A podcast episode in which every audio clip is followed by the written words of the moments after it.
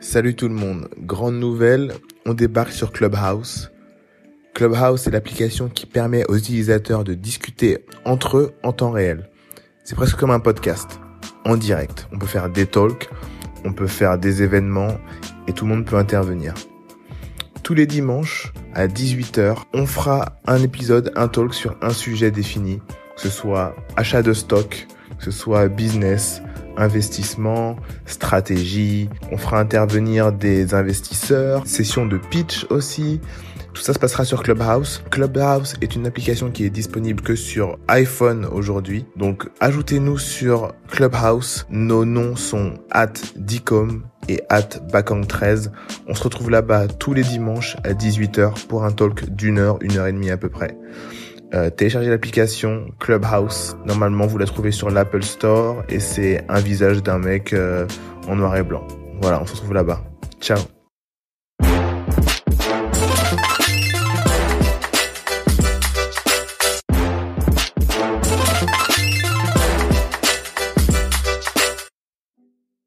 Salut à tous, c'est Bakang et Dicom et vous êtes sur le podcast Lucky Day. Lucky Day, c'est un podcast sur le business, le branding et la culture pour vous donner les outils pour entreprendre plus facilement. Merci à JVC pour les casques audio. Et merci à WeWork pour l'espace de coworking. C'est parti, let's go Avant de commencer, je voudrais remercier tous ceux qui prennent le temps de mettre des commentaires et de mettre 5 étoiles sur Apple Podcasts, ça fait super plaisir. N'hésitez pas, mettez-nous des reviews, mettez-nous 5 étoiles si vous aimez les épisodes et mettez un petit commentaire, ça nous fait remonter dans le classement et c'est génial. C'est parti. Dans ce nouvel épisode, on reçoit Karim Slaoui. Karim Slaoui, c'est le cofondateur de la marque Cowboy, le Apple ou le Tesla des vélos électriques. Les vélos sont tout simplement stylés. Dans cet épisode, il va nous raconter comment il a créé la marque Cowboy, comment il a levé des fonds super intelligemment grâce au crowdfunding, comment ils pensent leur branding, leur image de marque, mais aussi mais aussi, ce qui est intéressant avec Karim, c'est que c'était aussi le fondateur de Take It Easy. Take It Easy, c'était le premier concurrent de Deliveroo en 2014. Maintenant, il y a euh, Just Eat, euh, Uber Eat, etc. Mais avant, il y avait quelques acteurs, dont Deliveroo, Foodora et Take It Easy.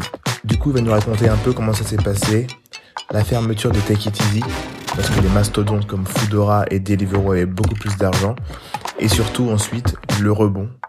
Comment ils ont fait pour revenir sur le devant de la scène avec leur nouvelle startup Cowboy? Comment ils ont levé des fonds en faisant du crowdfunding? Prenez un papier et un stylo, c'est parti.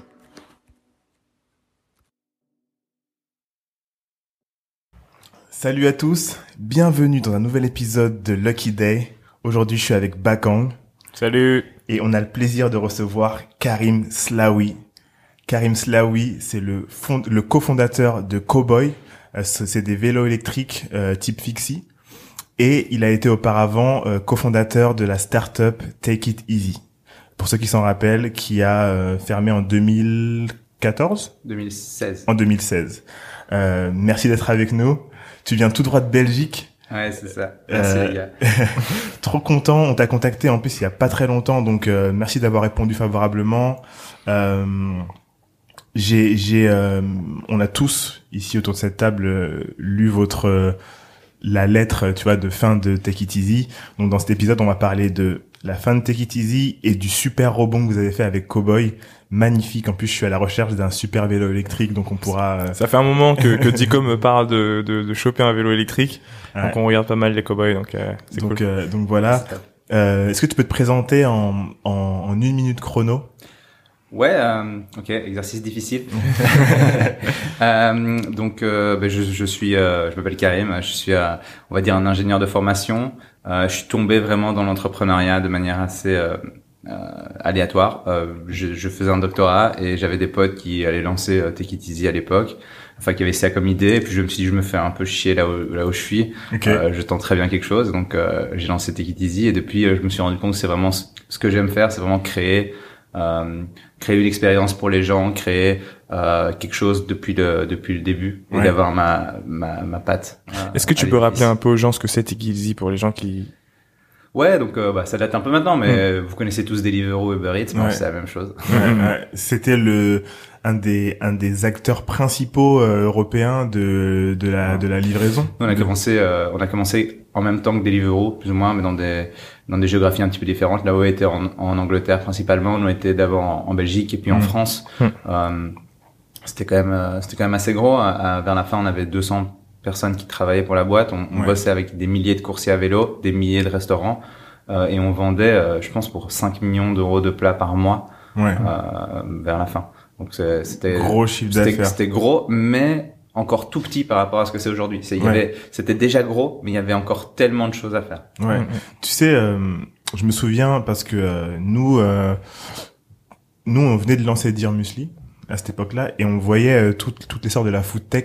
Tu te Mm. rappelles euh, Mm. Et moi, je me disais souvent, mais est-ce que c'est de la food tech la livraison? Je comprenais pas, mais en fait, il y avait cet, cet essor et les gens disaient, il n'en restera qu'un. Ouais. Tu vois, ils arrêtaient pas de dire ça. Qui sera celui qui va rester, tu vois? Et je me rappelle que je ressentais un de ces, bah, c'était un petit stress de me dire, mais pourquoi il peut pas y en avoir deux ou trois ou quatre, tu vois? Pourquoi il doit en rester qu'un? Tu vois ce que je veux dire? Ben nous on avait euh, nous on se, on se battait constamment contre cette idée qu'il n'en resterait qu'un parce que à l'époque Deliveroo était euh, on va dire à peu près dix fois plus gros que nous en termes euh, à la fois capitalisation mais aussi en termes de vente. Ok. Euh, si si on faisait la somme sur tous les pays Mm. Euh, et, euh, et on était convaincus que c'était pas vraiment un marché winner takes all, c'était plutôt un marché winner takes most et Ouais. qu'il y avait de la place pour avoir d'autres autres. acteurs euh, d'autres acteurs sur le côté. D'ailleurs on voit aujourd'hui C'est le cas. avec Uber Eats, ben Uber Eats et Deliveroo, ben, on Ouais. se partage très bien. Il y en a pas un qui va bouffer l'autre. Il y a, il y a Just Eat aussi. Ouais, Just, bah, Just Eat. Par contre, Just Eat a racheté Takeaway.com ou Takeaway.com a racheté Just Eat récemment. Je sais pas exactement. Il y a Delivery Hero en en, en, en Allemagne. Il, y a, il y a pas mal d'acteurs différents, mais ils sont tous gros. Il y a pas il y a pas de petits. Tous Ouais. les petits sont fait. euh, Il y a de la place pour, euh, pour, euh, pour trois ou quatre gros, quoi. Ouais, parce que c'est un gros marché, hein, le marché de la, Livraison. food delivery, ça Mm. représente vraiment des dizaines de milliards euh, par an. Donc il y a, il y, a, y a la place pour faire quelques gros, mais il faut quand même pas se leurrer sur le fait qu'il y a des énormes, ce qu'on appelle des effets de réseau. Ouais. Donc un effet de réseau, ça veut dire ben, plus t'es grand, plus t'as un avantage compétitif par rapport aux autres, rien que de par ta taille. Hmm. Donc dans ce cas-ci, par exemple, bah, si t'as une, une densité de clients, de restaurants et de livreurs qui, qui, qui est super euh, super élevée, en fait, euh, bah, tes livreurs, ils vont ils vont faire les livraisons en 10 minutes plutôt que de les faire en 20 minutes. Ouais. Donc ils vont faire deux fois plus de livraisons, donc les livraisons vont coûter deux fois moins cher. Hmm. Ouais. Euh, et donc à ce moment-là, tu peux ré- répercuter ça sur le client en lui disant voilà, tu payes moins cher ta livraison, et donc euh, les clients vont venir chez toi plutôt qu'aller chez les autres. Mais, mais on a vu, on a vu le, le retour du bâton de ça avec tous les livreurs qui étaient, euh, bah, qui étaient à bout, etc. euh.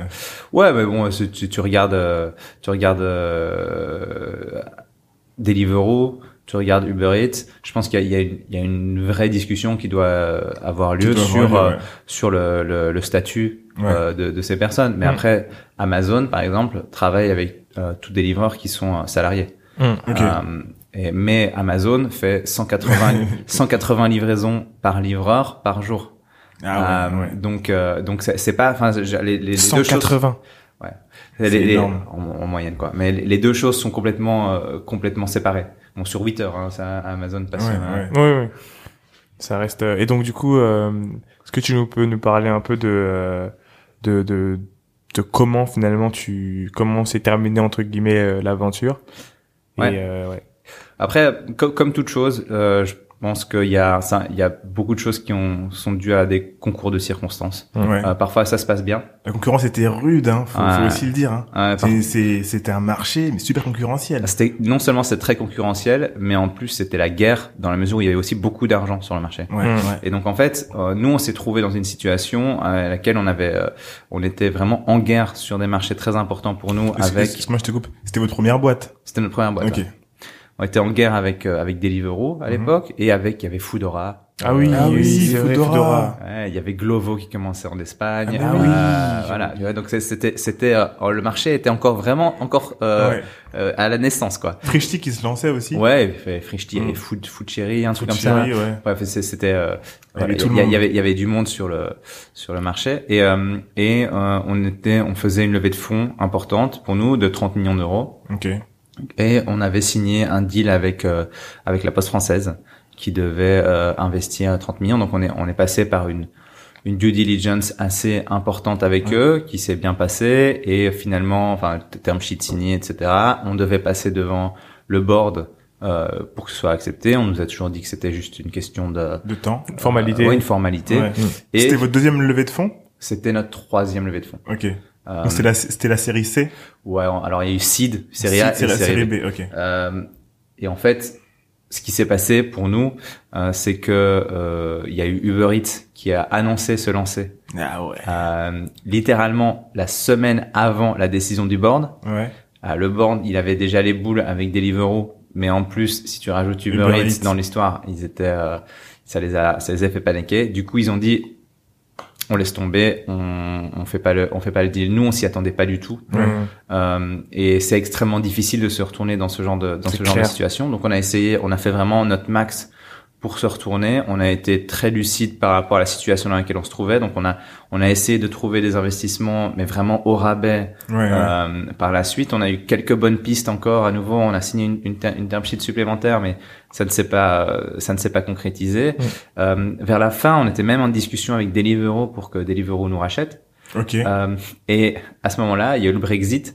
Euh, Ah ouais, Deliveroo étant une boîte, euh, une boîte anglaise, ils ont dit oh, on va attendre de voir un petit peu ce qui va se passer avec le Brexit, de voir comment ça se décante avant de, avant de prendre une décision. Et nous, on avait juste plus les moyens On d'attendre. Et donc, Plus de dès- runway, dès- en fait, dès qu'on savait que, ben, dès que le Deliveroo nous a dit non, que c'était fini, Mm. euh, dès qu'on a reçu ce nom-là, on s'est dit ok, c'est bon, C'est mort. on on n'arrivera pas à, à trouver quoi que ce soit Mm, d'autre. On- Mm, mm. Et à ce moment-là, vous étiez combien? Vous étiez euh, combien dans la boîte euh, Vous étiez dans quels euh, différents pays pour qu'on puisse bien situer? On était à peu près 200. Ouais. Euh, donc euh, il y avait le ce qu'on appelait le headquarter en Belgique avec euh, je pense on était une quatre-vingtaine en, en, en Belgique. Ah ouais. On avait une grosse équipe en France parce que c'était notre plus gros marché. Euh, et on avait aussi des équipes en Espagne et en Angleterre. Ok. Donc, quand ça arrive, c'est euh, boum, la Poste dit non, Deliveroo dit non. Euh, dans ta tête, à ce moment-là, tu nous as raconté un truc en off. Est-ce que tu peux nous, nous le raconter quand tu as appris la décision euh, que c'était un non? Ouais, c'est, je disais, c'est très clair dans ma tête parce que je me souviens, j'avais l'impression que c'était une euh, toutes les choses qui s'accumulaient. Je, me, je venais euh, quelques jours plus tôt de me de tomber à vélo, mais de manière assez euh, assez violente. Je m'étais ouvert, euh, je m'étais Ouais, ouvert vois, tout le il a une bras. cicatrice genre énorme sur le bras là. Montre-là la caméra. La caméra qui est juste là. Là, on va zoomer sur la cicatrice. Non, mais, mais bon, euh, ouais, ça va mieux maintenant, il y a pas de souci. Mais Ouais. euh, non, c'était c'était euh, c'était j'étais pas bien. Enfin, j'avais mal, j'étais j'étais dans la douleur. Mm. et euh, et je j'allais voir ma famille euh, au Maroc. Mm. Euh, et je me souviens, j'étais dans l'avion, on allait décoller. Et, euh, et Adrien m'appelle en me disant euh, j'ai eu des nouvelles du board de, de la Poste et euh, ils ont décidé de pas faire le deal. C'est mort. Et là c'était euh, c'était c'était c'était c'était difficile. Mm. En tant que Belge, je compare ça à j'étais dans l'avion le jour où il y avait Belgique-France en 2018, la Coupe du Monde. Et je monte dans l'avion et l'avion décolle au moment où euh, on encaisse. Et là, et là tu c'est c'est- Ah c'est ouais. l'avion de la mort quoi. Trois heures de vol. Ouais, trois heures de vol où tu euh, heures où de tu vol. sais où- tu sais pas. tu tu t'es dans ta tête en fait. Tu Ouais, te dis merde qu'est-ce qui va se passer? Je sais pas. Enfin c'était difficile. C'était c'était difficile. Après voilà euh, une fois on, on s'est pas dit c'était fini à ce moment-là. Ouais. On s'est dit ok on va se battre. On s'est battu euh, pendant deux mois encore après pour euh, pour faire euh, pour essayer de faire un deal. Ouais, pour essayer d'arri- d'arriver à quelque chose. euh, Mm.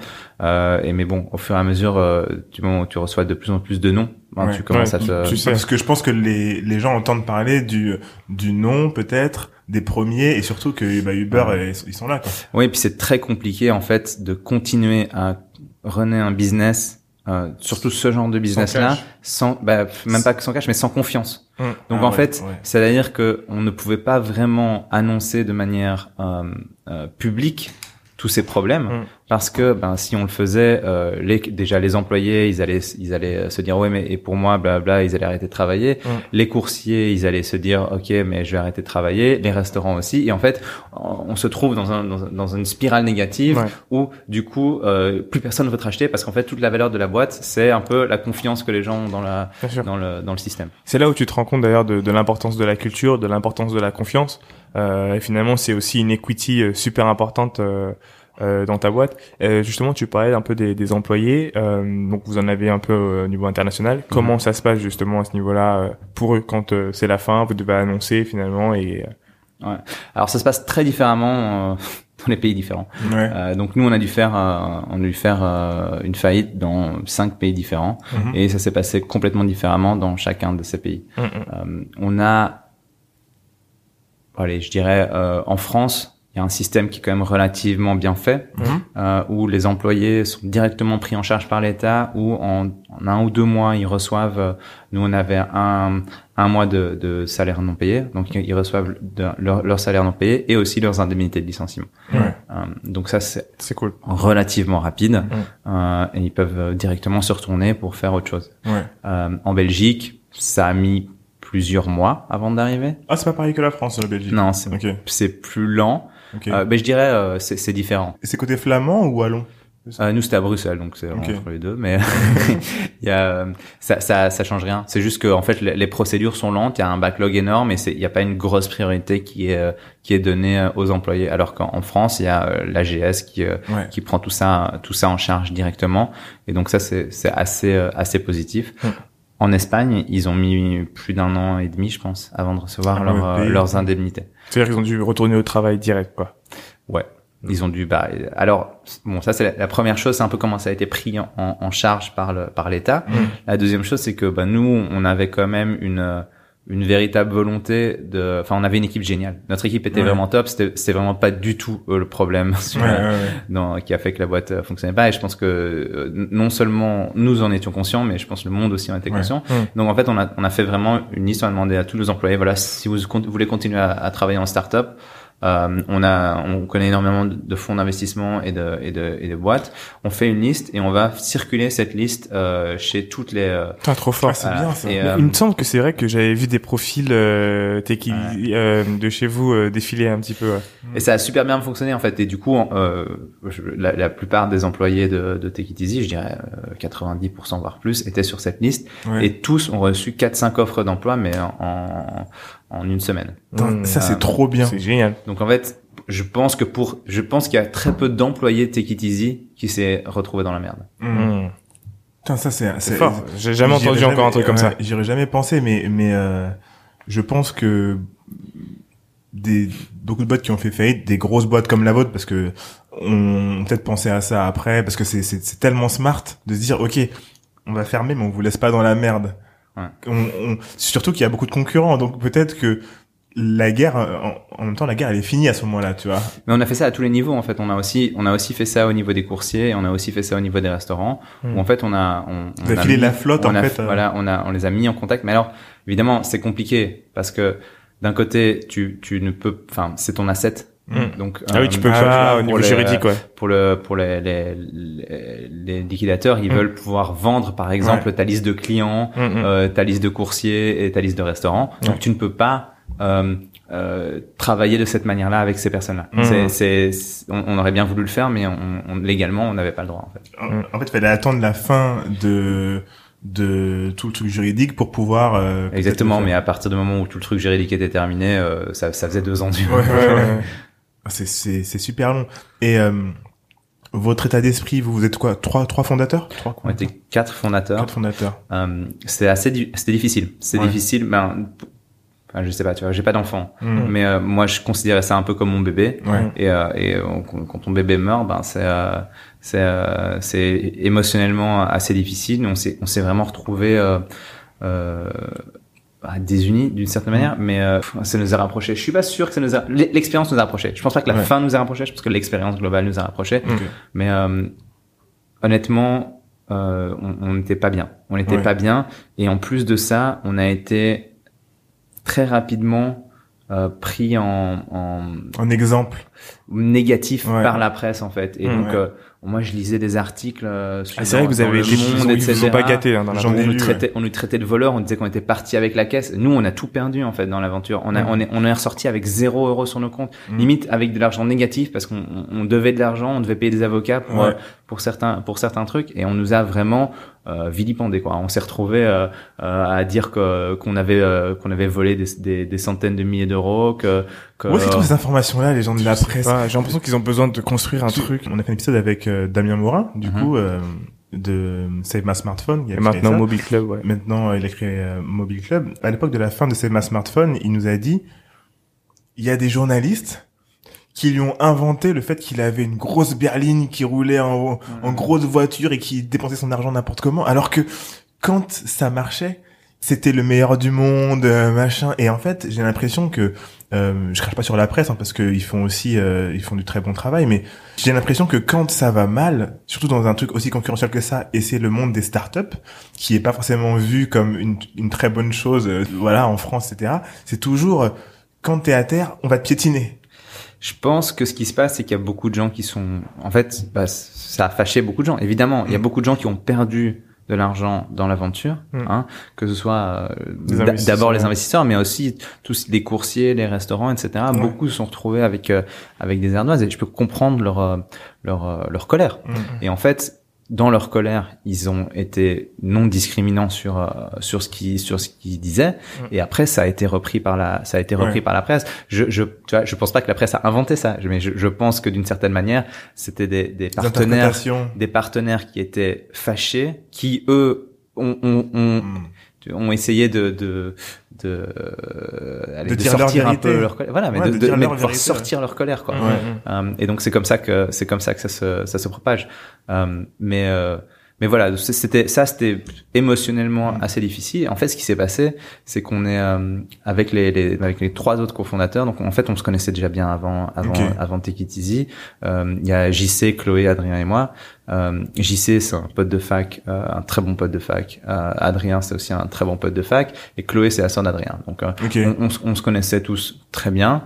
Euh, on s'est dit, ok, on va partir une semaine euh, à quatre pour euh, un peu faire le deuil ensemble. Mm. Parce que c'était vraiment, on avait besoin. En fait, on a passé un, donc on a fait faillite fin juillet. On a passé un mois d'août merdique parce qu'en Ouais. fait, ça s'arrête pas quand tu fais faillite. Ouais, Les papiers. Et après, il y a tout, tous les papiers. Tu dois, tu dois, tu dois, les liquidateurs viennent, ils veulent avoir toutes les informations. Ouais. Tu dois, tu dois fournir ces informations. Tu dois les aider à comprendre le business. Mm. Tu dois les aider à trouver des repreneurs potentiels pour X et Y. Et tout est, et tu dois lister tout ce que t'as. Ouais. Même le, ta truc plus- le, plus verre. basique, le ouais. truc le plus basique. Et ça, et ça, par exemple, c'est quelque chose aussi euh, sur lequel je ne peux que remercier euh, nos employés qui ont fait un, un travail euh, exemplaire à ce niveau-là. En Ils fait, ont aidé sur ils ça. ont, ils ont continué à, à, à, à se sentir impliqués dans la boîte et à Mm. nous aider à faire l'inventaire finalement. Parce que ah, faire c'est l'inventaire cool, d'une boîte de 200 personnes à quatre dans des filiales qu'on ne gérait pas, c'est extrêmement Compliqué. extrêmement compliqué. Mais tous les employés, ça, je, enfin vraiment, ça a été incroyable. Ils Mm. sont euh, mobilisés pour euh, pour nous aider euh, pour nous aider là-dedans quoi. Et les employés Take It Easy,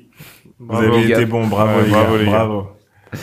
Mais euh, mais du coup, on s'est retrouvé en août, fin août, euh, un petit peu euh, en, en disant ok ben voilà, faut faut qu'on prenne un peu le temps de Ouais.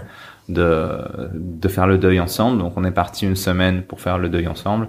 Et puis je pense quand on est revenu, on a pu commencer à mettre la l'aventure derrière nous en fait. Ok. Mais comment comment ça se passe financièrement? Euh, Je parle pour vous plus personnellement parce qu'à ce moment-là, comme tu le dis, vous avez plus de thunes.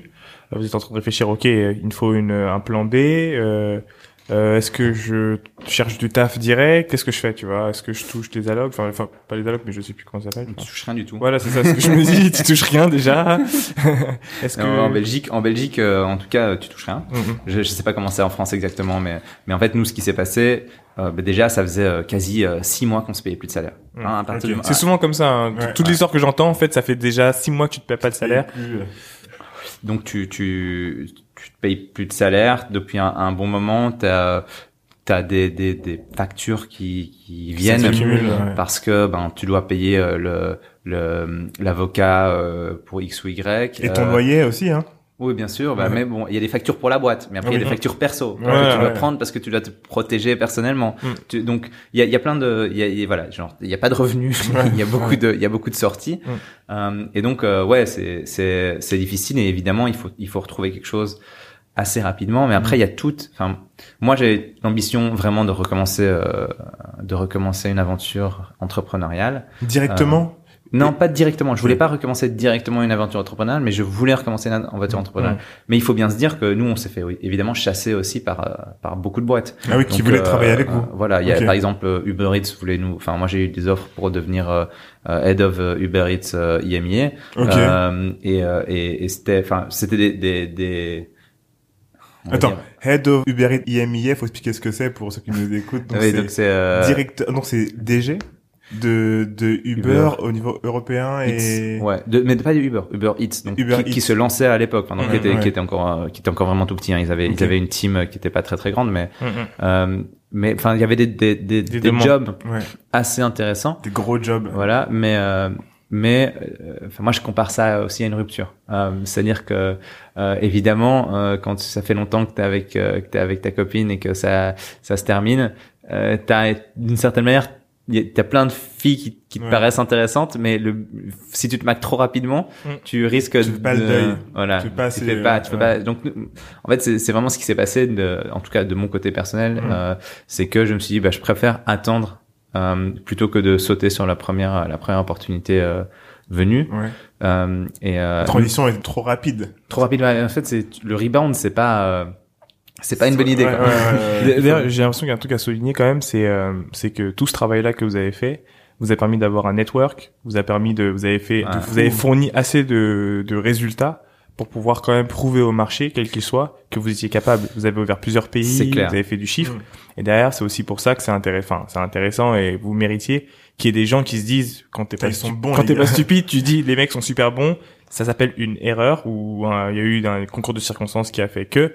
Mais l'élément, les éléments sont super bons et bien évidemment les gens essaient de se battre pour vous avoir. Oui, et puis aussi, c'est pas parce que vous avez euh, euh, fermé, et donc du coup fait faillite que vous êtes des merdes. non C'est- c'est c'est- c'est sûr et ça je pense c'est- qu'il faut démystifier à Oui, mort. c'est Ah ça. bah, c'est clair. Genre tout vous le êtes, monde, vous hein. êtes super fort. Il y a eu plus fort, plus concours de circonstances, mais vous êtes quand même à- à- au, top niveau, quoi. Il faut quand même le reconnaître. Et j'aurais été, franchement, j'aurais été surpris et je le suis, je le serais en tout cas si tu me disais que ouais, il y a pas plus de boîtes que ça parce que je me dis si t'es un grand groupe et que tu réfléchis cinq minutes, que ce soit un grand ou un moyen groupe, tu te dis quand je galère à chercher, tu vois, euh, des effectifs, t'as des mecs qui ont prouvé, qui savent faire et surtout c'est ils ont été sur le terrain pour de vrais, Ouais. tu vois. Prends des mecs comme ça, ils vont peut-être coûter plus cher. C'est pour ça que notre team, euh, toute notre team a retrouvé un taf euh, super rapidement aussi. Mhm. C'est parce que, en fait, je pense que tout le monde était conscient que c'était une belle boîte, une bonne boîte. Et, et comme, enfin, moi, je suis assez humble dans la mesure où je pense que la, réussite, c'est aussi un concours de circonstances. Mhm. C'est-à-dire que tu, tu, tu, il y a une question de timing, il y a une question de chance. Ouais. Euh, ben, la, la, la- on va dire la faillite, c'est un peu la même chose. Il y a Mhm. aussi un concours de circonstances malheureusement négatif. Bien sûr. Euh, mais euh, mais donc nous, fi- enfin genre personnellement, tu vois, Mhm. financièrement, on était nulle part. Par contre, d'un point de vue expérience, d'un point de vue réseau, etc., on était vraiment bien placé. Donc en fait, on n'avait pas, moi, j'avais pas peur pour mon futur. Mais je Mhm. pense qu'aucun des aucun des fondateurs n'avait vraiment peur pour son futur. Et c'est pour ça qu'on s'est dit, ok, prenons le temps Mhm. de euh, de faire les choses bien Ouais. euh, de réfléchir à, à exactement à ce qu'on veut faire, à comment est-ce qu'on veut le faire. Et euh, moi, je me souviens, pour faire la transition du coup sur Cowboy, euh, c'est que j'en discutais avec euh, avec Adrien. Euh, on était euh, on était euh, assez motivé à l'idée de faire des vélos électriques, mais pour moi, un- une question principale, c'était mais est-ce que je- ça me motive parce que j'ai envie de retourner dans une, une startup et, qu- et qu'en fait c'est un peu le rebound et, et- Ouais, et ouais, en ouais. fait euh, c'est pas vraiment ce que ce que je veux ce que je veux faire, c'est juste ça a l'air euh, ça a l'air brillant parce que ça vient de s'éteindre à côté. Ou euh, ou est-ce que c'est vraiment quelque chose dans lequel j'ai envie de me lancer euh, de me lancer à fond? Et et avant je, de, de, de dire ok on, on va se lancer Adrien et moi on a tous les deux pris énormément de de temps off pour euh, où on s'est vraiment coupé de tout moi je suis allé passer euh, je suis allé passer euh, une semaine quasiment sans ni internet ni électricité rien. Ok. Euh, et euh, Trop cool. et euh, pour- de manière à pouvoir aussi euh, faire un peu cette introspection de savoir euh, voilà est-ce que c'est quelque chose qui me tente ou pas Ouais. et je- en fait, quand je suis revenu, je me souviens, euh, quand je suis revenu, j'étais impatient de commencer. Donc c'est pour ça que je me suis dit, ok, c'est bon, ça veut dire que c'est quelque chose que j'ai vraiment envie de faire. Ok. Donc donc Cowboy, la ta nouvelle startup, c'était l'idée de, de Adrien qui t'a proposé ou euh, Ouais, alors je pense que c'était une idée qui avait fleuri dans nos têtes euh, pendant Take It Easy. Euh, Ok. Nous, on, on travaille avec des milliers de coursiers à vélo. Ouais. Euh, sur ces milliers de coursiers à vélo, je pouvais compter sur les doigts d'une main le nombre de coursiers qui avaient un vélo électrique. Ok. alors que les coursiers étaient quand même payés à la perf, Ouais. c'est-à-dire au nombre de livraisons qu'ils faisaient. Plus ils étaient capables d'aller rapidement, euh, mieux c'était pour eux. Ouais. Euh, mais malgré ça, très peu avaient un vélo électrique et euh, les, les raisons étaient assez claires. De un, parce que c'était des personnes qui étaient assez motivées euh, d'un point de vue, euh, qui avaient, qui prenaient soin de leur image Mm. et donc Mm. euh, qui, qui voulaient avoir un vélo sur lequel ils se sentaient fiers. Quoi. tout, Ouais. ouais. Ouais, ils, ils voulaient être fiers de leur vélo. Mm. Euh, ils étaient, c'était des cyclistes avant Oui, d'être des livreurs.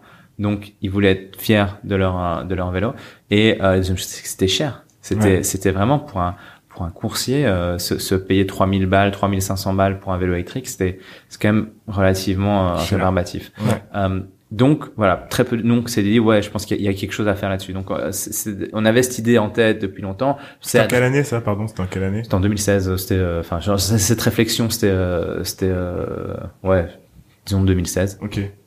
Et euh, et euh, mais je pense que c'est Adrien qui l'a euh, concrétisé d'abord pour en disant ok ben on va on va aller dans cette Cette direction là. Il m'a dit euh, écoute on a on bossait bien ensemble euh, chez euh, chez Easy. On se fait euh, on se fait tous les deux mutuellement vraiment confiance. Ouais. Est-ce que ça te dit de de lancer donc voilà bon, j'ai pris un peu de temps et puis j'ai Et puis t'as dit oui. puis j'ai dit let's go. Et, et les autres, du coup, qui ont suivi? Et le troisième c'est Tanguy. Ouais. Euh, Tanguy qui est en fait euh, le monde de l'entrepreneuriat belge est relativement petit. Ok. On n'a pas on n'a pas l'écosystème startup euh, français même si ça se développe un petit peu. Euh, Tanguy était le cofondateur de Jump à l'époque, euh, donc pas Jump les vélos électriques maintenant, mais Jump les J'aime quoi euh, comme Hitch euh, ou Uber, euh, qui c'était des des, des Ah. VTC. Ok. Mais en Euh, Belgique. C'était en Belgique, mais ils étaient aussi en France. Ah ouais Ok. Ouais. Transport. Euh, et, et, euh, et Jump ont euh, euh, malheureusement dû fermer au moment où il y a eu toutes les euh, Ah, tous les, problèmes avec là. voilà. Euh, euh, et, euh, et après, il est venu travailler quelques mois chez Take It Easy. Euh, et puis il a il a travaillé avec Menu Next Door. Menu Next Door, ah, je Ouais. connais. Et puis euh, et puis euh, après il a quitté Menu Next Door et il est revenu enfin et euh, on a lancé euh, on a lancé Kobe ensemble. Ça a mis en contact, quoi. voilà, mais tu vois, comme le monde de l'entrepreneuriat belge était assez petit, en fait, ben, on, on se connaissait bien, on avait Ouais. déjà bien travaillé ensemble, etc. Et donc, en fait, on s'est vachement, euh, ouais, je pense que on a Adrien et moi avons dû le convaincre un petit peu de venir dans le dans le dans le vélo électrique parce que lui était très software, etc. Hmm. Mais euh, mais euh, mais une fois qu'il a vu vraiment le potentiel, euh, il a dit ok, c'est bon, euh, c'est bon, let's go. Et donc, on s'est lancé à trois. C'est quoi vos skills, en fait, vos, euh, ce qui fait que vous êtes tous les trois complémentaires? Euh, bon, déjà, je dirais avant de commencer à parler de la complémentarité, je pense qu'il il y a, un- Il y a un bon une- il y a une, il y a une entre vous. étape, voilà, il y a une Ouais. étape avant qui est de se dire que on sait travailler ensemble, Ouais. on se fait confiance, on sait que euh, on a, on travaille avec quelqu'un avec qui on apprécie de travailler, Ouais. parce qu'on sait, enfin, ça va être dur, quoi. Enfin, Ouais, c'est, euh, on va se retrouver galère, euh, dans hein. la tranchée ensemble et, euh, et si euh, c'est les gens, si c'est des gens avec qui tu t'entends pas vraiment bien et que avec qui tu fais pas vraiment confiance, ça va, ça va, ça va péter un moment. Donc ça c'était c'est l'étape zéro. Ensuite en termes de en termes de compétences, ben on lançait un vélo électrique, euh, on voulait faire un vélo électrique connecté. Tanguy, euh, software développeur, euh, mais qui a aussi qui a vraiment une euh, une très bonne un très bon aspect business. Ok. Euh, donc à ce niveau-là, c'était c'était sur le sur le côté connecté. Moi, je suis plus technique, ingénieur de formation, donc pour le côté plus hardware. Et Adrien a, a une très bonne, très très bon feeling humain, c'est-à-dire d'être capable de de faire de prendre des décisions produits qui vont être euh, efficaces et qui vont être euh, bien aimées par les par les, les, les clients. Donc en fait, on avait vraiment cette euh, Complémentarité. voilà, cette complémentarité, le côté tech, le côté, euh, on va dire, euh, ingénierie et le côté euh, vision client. Et, Hmm. et donc ensemble, ça, ça marchait bien. Ah, c'est cool qu'on parle du produit euh, parce que euh, il a bien été euh, il a bien été réfléchi. Euh, petit exemple, hein, euh, moi je suis donc euh, inscrit à la Montgolfière et à la Montgolfière t'as deux trois mecs euh, qui ont leur euh, cowboy très fièrement C'est top, ça. et euh, tu sens qu'ils en sont très très fiers. Mongol, Montgolfière, c'est la salle de, sport, à Paris. ouais, à Paris. Ouais, on a fait un interview d'ailleurs avec le fondateur. Je crois que c'est l'épisode numéro 3 ou 4. Euh, 4 avec Ruben, ouais. Ruben. Euh, euh, donc pour parler du produit, conception de produit Comment est-ce que vous avez donc réfléchi le produit et euh, et comment vous l'avez euh, parce que il est très bien connecté avec la culture du, du vélo. Mmh. Comment vous avez réfléchi votre produit? C'est un modèle fixie plus que, enfin, c'est pas un modèle avec un panier devant euh, comme euh, comme à Amsterdam quoi. En fait, et ça, je pense que c'est euh, l'avantage que que qu'on avait. Euh, C'était pareil avec Easy, en fait. On s'est dit qu'on allait faire un produit pour nous. Ouais, ouais. Donc en fait, euh, ça simplifie directement la tâche quand tu fais partie de la clientèle de ton produit. Ouais. Euh, je dis pas que je dis pas que c'est ça, ça marche toujours. Mm. Euh, et clairement, à un moment, il faut diversifier. Genre, euh. Mais mais en fait, c'est plus simple De commencer comme ça. quand hein. tu es capable pour démarrer de te dire bah c'est moi le client et donc tu vas optimiser beaucoup de choses par rapport à toi. Donc nous c'est vraiment ce qu'on s'est et la base de ce qu'on s'est dit c'est on veut faire un vélo sur lequel on va être fier, un vélo électrique dont on est fier quoi. Ouais. On- Genre le show off. mais même pas une question de show off, c'est juste que j'avais j'ai moi j'avais utilisé d'autres vélos électriques et tout, j'avais la j'avais la honte en fait. Genre je me disais je me tapais je me tapais la honte, je j'assumais pas du tout ce vélo. Ouais. Hmm. Euh, et là, je veux dire, je veux un vélo que j'assume, euh, Ouais. sur lequel je suis, je suis fier. Quand- quand, les gens, quand les gens me demandent c'est quoi ton vélo, je suis fier de dire que c'est un vélo électrique et que c'est un cowboy. Quoi. Mm. Ouais. Tu vois, c'est- le de là, Pardon, excuse-moi. Enfin, après, on en parlera du nom, on en parle du produit, mais le nom, déjà, il est génial, tu vois. Ouais, je te- je t'expliquerai un petit Ouais. peu comment est-ce que comment est-ce qu'on est on est arrivé sur le nom. Mais euh, Parce que pour, pour le produit, euh, euh, le fait qu'il soit léger, le côté minimaliste, c'était euh, tout ça, c'était ce qu'on voulait. Nous, nous, voilà, au début, on s'est dit voilà, on veut un cahier des charges. Notre cahier Mm. des charges, c'est on veut, on veut qu'il, on veut en être fier. On veut qu'il soit suffisamment léger. Mm. On- parce que ça doit être un vélo urbain. Ça veut dire, c'est un vélo que les gens peuvent monter chez eux, quoi. Mm. Enfin, moi, je, j'ai pas, tu vois, genre, j'ai un appart, je suis au deuxième, ben, je veux pouvoir monter mon vélo Ouais. au deuxième, quoi. Ouais. Euh, il, on voulait aussi absolument que euh, il soit un peu plus agressif que les vélos électriques actuels. C'était les vélos électriques actuels, enfin à l'époque, c'est vraiment un truc de grands-parents. Ouais, Et en fait, l'âge moyen d'achat des vélos électriques quand on a démarré, l'âge moyen, hein, c'était plus de 65 ans. Du vélo électrique. Ah oui, c'est vraiment des- pour Ouais, euh, ouais, c'est pour les vieux. aider, genre assister quoi. Et donc nous on s'est dit non, mais on veut pas faire un vélo électrique pour les vieux. Hmm. On veut faire un électrique pour les jeunes qui veulent l'utiliser pour aller au boulot. Ouais, ouais, ouais. Et, et donc, et c'est- mais c'était en fait c'était c'était tout à fait nouveau à l'époque. Mm, À mm. l'époque, le vélo électrique c'était pour les personnes âgées qui n'étaient pas qui n'étaient plus capables de faire du vélo normal, Ouais. mais qui voulaient encore faire du vélo de loisir. Donc Ouais, c'était des vélos électriques de loisir. Hmm. Nous, on s'est dit on fait un vélo électrique pour aller au boulot. Alors si tu fais un vélo électrique pour aller au boulot, ben C'est pas la même euh, cible tu, en tu, plus. Hein. Tu tu y a des, tu fais des compromis différemment. Ouais. Moi, j'ai une question du coup pour les gens qui nous écoutent, c'est comment est-ce que tu identifies ta cible? Je t'ai je t'ai dit la, la première cible, la, la base. en dehors de vous C'est-à-dire Euh, qu'à partir du moment où t'as as dépassé, parce que toi t'as souvent une on relation avec le dit, vélo. euh, on s'est dit, ben euh, la cible c'est les 25-40 ans qui qui veulent bosser. Ok. qui, qui veulent aller bosser en vélo. On s'est dit, j'ai regardé Paris. Je dis, ouais, bah, Paris, un jeune sur deux aujourd'hui, donc un jeune de moins de 40 ans, je me considère encore jeune, euh, n'a pas son permis. Ouais. Ben, ben, euh, Intéressant ça. pourquoi ces gens-là, pourquoi ces gens-là n'ont pas tous un vélo électrique Mm. euh, C'est quand même beaucoup, beaucoup mieux. Mais, Ouais. euh, mais donc il y avait, enfin, pour, pour moi, c'était, c'est vraiment ça la, la cible. Et en fait, ce, ce qu'on a vu, ce qui est assez intéressant, c'est qu'aujourd'hui, l'âge moyen de nos clients, euh, il n'est pas aussi bas que ce qu'on pensait. Donc l'âge moyen, c'est plus, il est plus à hauteur de 39-40. Ok. Ok. Que- Ah, c'est- le pouvoir d'achat aussi. Ouais, c'est Ouais. une question de pouvoir d'achat aussi. En fait, à la base, on s'est on s'est aussi dit qu'on voulait faire un vélo le plus abordable possible. Et en fait, s'est rendu compte au fur et à mesure du temps et du développement qu'il y avait des choses sur lesquelles on- n'était pas, en tant que produit, on voulait pas compromettre. On Ouais. voulait pas faire de compromis euh, sur la qualité et sur l'expérience client pour arriver à un price point bien inférieur. Hmm. Et donc, on s'est dit, ok, d'accord, ben on, on, on assume le fait que le vélo va être un peu plus cher Mm. que ce qu'on voulait, mais parce que sans ça, on est, on, on ne se sent pas capable de- d'apporter l'expérience. euh, De délivrer un truc, euh, Voilà. ce que vous voulez Dont on est fier, quoi. Ouais, ouais, ouais. Tu, tu parles de- d'expérience client. Tout à l'heure, tu nous as dit un peu en off que vous étiez une DMVB. Est-ce que tu Ouais. peux expliquer ce que c'est Et j'aimerais bien que tu nous parles en fait de euh, votre façon de communiquer. Enfin, vous avez un peu ce, ce cercle vertueux de communication. Ouais, donc une DV une VB, c'est ce qu'on appelle une digitally native vertical brand. C'est un, c'est un, un buzzword un peu. hein. Ouais, de C'est, ouf. c'est, bah, je sais pas si c'est encore très buzzword aujourd'hui, mais il y c'est a, une il y a- marque internet. T'as un site, tu vends directement à ton client. Et tu étais customer centrique, tu vends, Ouais. tu vends bien ton. Donc l'i- l'idée c'est que bah tu fais tu fais ton produit. Tu le vends, tu le distribues et tu es tu gardes le contact avec ton client. Et ça te permet de, deux choses importantes qui, pour moi sont, sont fondamentales par rapport à, mais à- aux manières dont je, je vois le monde de, de manière plus, plus loin aussi, Ouais. c'est que tu gères l'expérience end-to-end pour ton client. Tu gères l'expérience de l'achat jusqu'à la, la fin de la vie de, du de- du produit. Tu, tu penses à pas mal de marques, tu vas acheter, je sais pas, une boîte de Nesquik, bah euh, Nestlé, ils gèrent que dalle sur ton expérience, tu vois. Genre ils ont fait le produit, mais ils savent pas comment tu l'achètes, ils savent pas comment tu l'utilises, et ils savent pas comment tu t'en débarrasses à la fin. Ouais. Nous, on veut justement gérer ça pour deux raisons. Là, c'est pour le faire, la, la rendre l'expérience la meilleure possible. Mhm. La deuxième, c'est pour apprendre.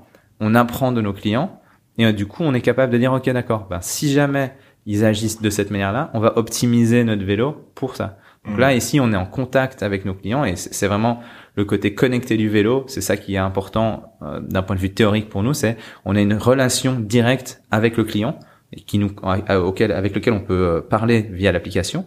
On a une relation directe avec le vélo parce qu'on on reçoit des datas euh, sur le le, Le diagnostic ouais. interne euh, du, du vélo euh, à- de, de, à- de temps en temps et le client a une relation directe avec son vélo via l'application où il peut voir tout ce qui se passe dans le vélo. le géologue, s'il voilà. se le fait voler, il sait où il est. euh. Exactement. Et donc en fait c'est une conversation triple. C'est une conversation tripartite avec chacun qui parle avec euh, avec tout tous les autres. Et, euh, et ça nous permet d'avoir énormément d'informations et de pouvoir raffiner le produit, mais aussi de pouvoir augmenter l'expérience l'expérience du client. Donc aujourd'hui, par exemple, on a commencé avec un vélo. Maintenant, via l'application, on vend directement une euh, Une assurance une aussi, assurance, ouais. voilà.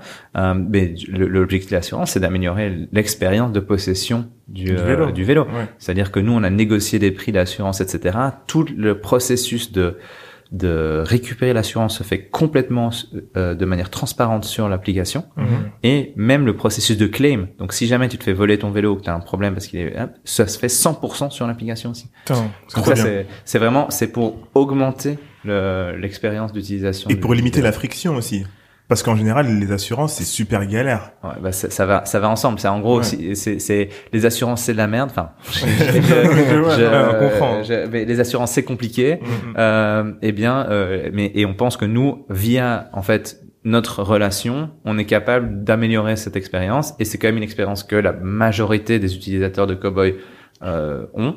Et Mhm. donc, bah, on va, on va, on va se permettre de, la- de l'améliorer pour tout le monde et du coup d'augmenter la qualité du produit. Et j'ai l'impression que vous allez, vous allez encore plus loin puisque vous permettez euh, aux gens, vous avez une sorte de flotte qui peut venir réparer les vélos. Ouais, donc euh, ça, donc l'assurance, c'est un premier aspect. Mm. Un autre aspect, c'est que on- en termes de, de, on va dire d'after sale, donc de tout ce qui est euh, réparation des, des, des vélos, etc. On travaille vraiment sur le fait de faire d'avoir notre flotte en propre de personnes qui peuvent venir on demand réparer les vélos euh, voilà, chez la personne qui C'était votre idée, problème. ça. quoi. Ça, c'est votre Ouais. idée en ayant étudié un peu le truc, en vous disant, bah ouais, il faudrait qu'on ait ça. En voyant ce qui se passait aussi sur le marché, je suppose. Ouais, mais en fait, on, genre, la, la question, c'est comment est-ce qu'on peut rendre l'expérience de possession du vélo, pas juste d'achat, mais de possession du vélo la meilleure possible. Mm. Et ben, clairement, un des pain points principaux, c'est qu'est-ce qui se passe quand j'ai un problème sur mon vélo.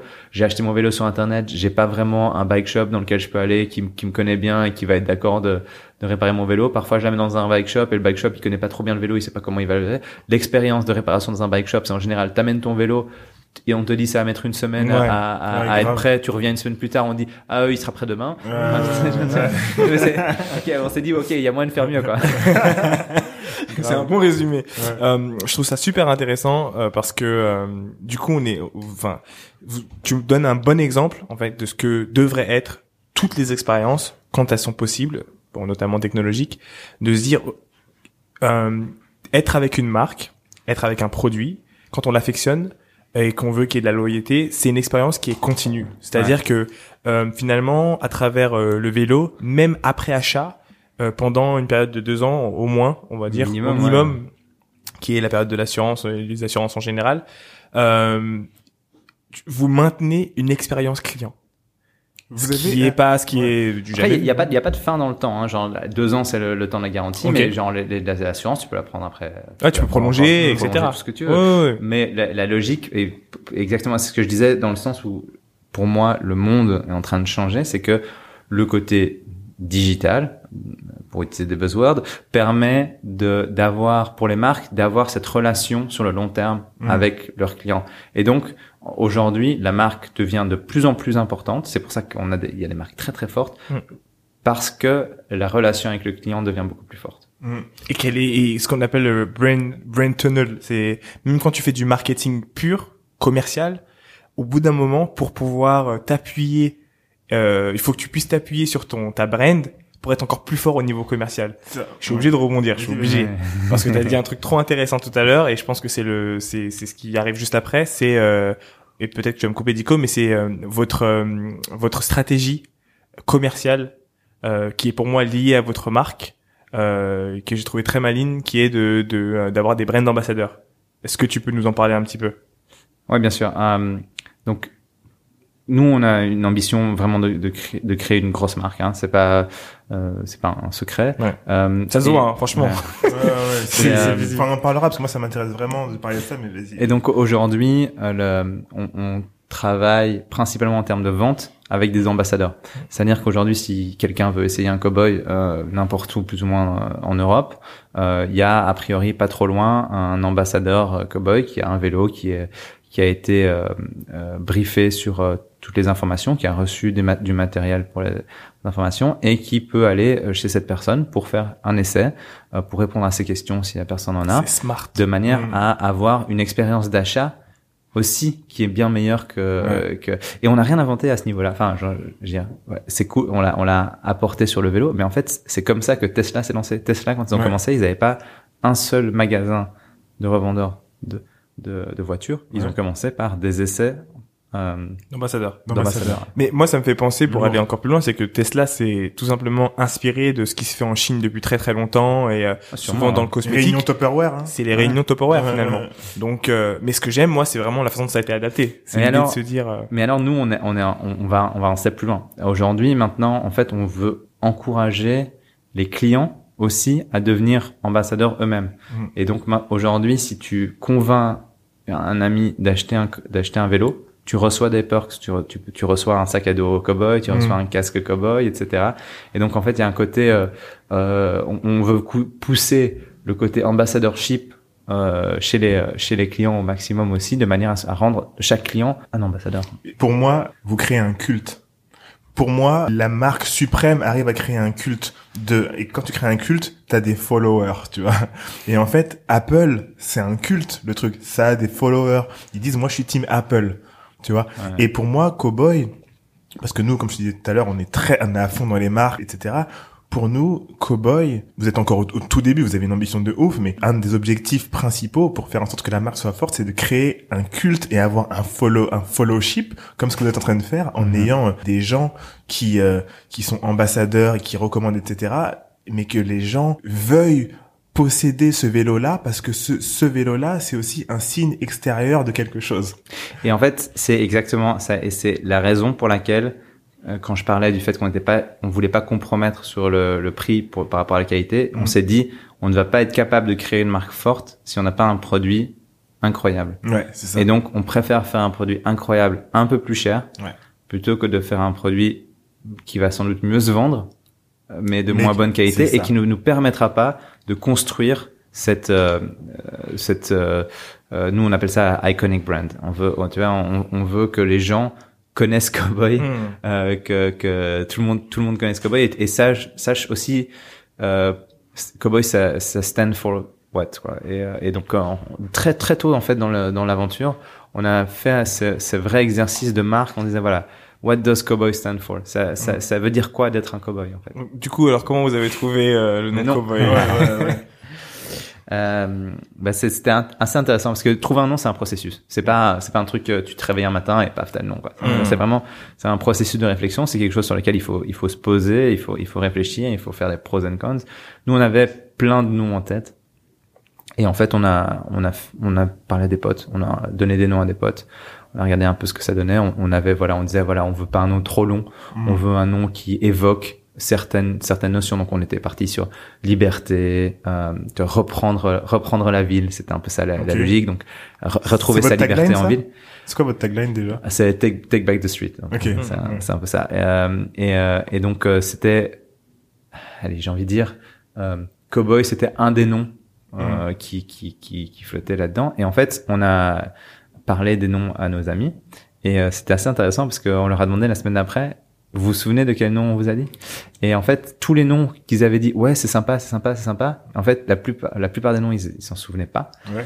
Cowboy, les gens soit adoraient, soit détestaient, Ouais. mais tout le monde s'en souvenait la Ouais. semaine après. Ça y réagissait en Et, tout et cas. donc, en fait, on s'est dit, ok, mais en fait, on n'arrivera jamais à trouver un nom qui fait l'unanimité, qui, qui les gens aimaient à 100%. Par contre, ce qui est extrêmement important, c'est que ça donne des émotions, que ce soit des émotions positives ou négatives. En fait, si ça donne des émotions, les gens s'en rappellent. Et donc, c'est comme ça qu'on s'est dit que Cowboy c'était le bon nom. Et en fait, on a vraiment hésité euh, longtemps avant de partir sur Cowboy. On a remis on a remis en question le nom euh, pas mal Ah de ouais, fois parce qu'on avait peur d'être un peu. Enfin, tu vois, il y a Trop le fort. côté, il y a le côté, non mais il y a le côté Cowboy Marlboro, tu vois, genre le côté. Ah, j'ai pas pensé à ça. euh, tu Ah vois, il y a, ouais, tu vois, genre c'est, il y a, il y a, il y a, il y a quand même quelques. On s'est dit, ok, si on part avec Cowboy, il va falloir qu'on qu'on qu'on prenne les devants par rapport à au visuel des gens, parce que sinon ils vont potentiellement l'associer avec des choses Ah, ça. avec lesquelles Alors on n'a pas envie d'être léché. En fait, il fallait que ça soit léché de fou si ça s'appelle Cowboy, quoi.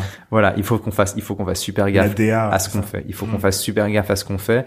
Et aussi, bah, on avait un peu peur d'être vu comme quelque chose de trop agressif. Cowboy, ça a aussi, une- enfin, genre un cowboy sur la route, c'est ça, hein. Ouais. voilà. Ouais, c'est un Bah- masculin, mais c'est aussi une personne qui conduit n'importe comment, par exemple. Mm, hein. mm, Genre tu conduis mm. comme un cowboy. Cowboy. Donc il faut, il, voilà, Mm. il y a, il y a, il, fallait trouver la bonne, euh, la bonne balance. Donc euh, je, je dirais pas que c'est le nom parfait, parce que il n'y a pas de nom parfait. Non. Mais euh, on s'est juste, on, on s'est dit, ok, c'est, ça tique les box qu'on veut que ça tique, Ouais. et on sait que tous les défauts que ça a, on va Mm. pouvoir, on va être capable de les, euh, de les, de les arranger.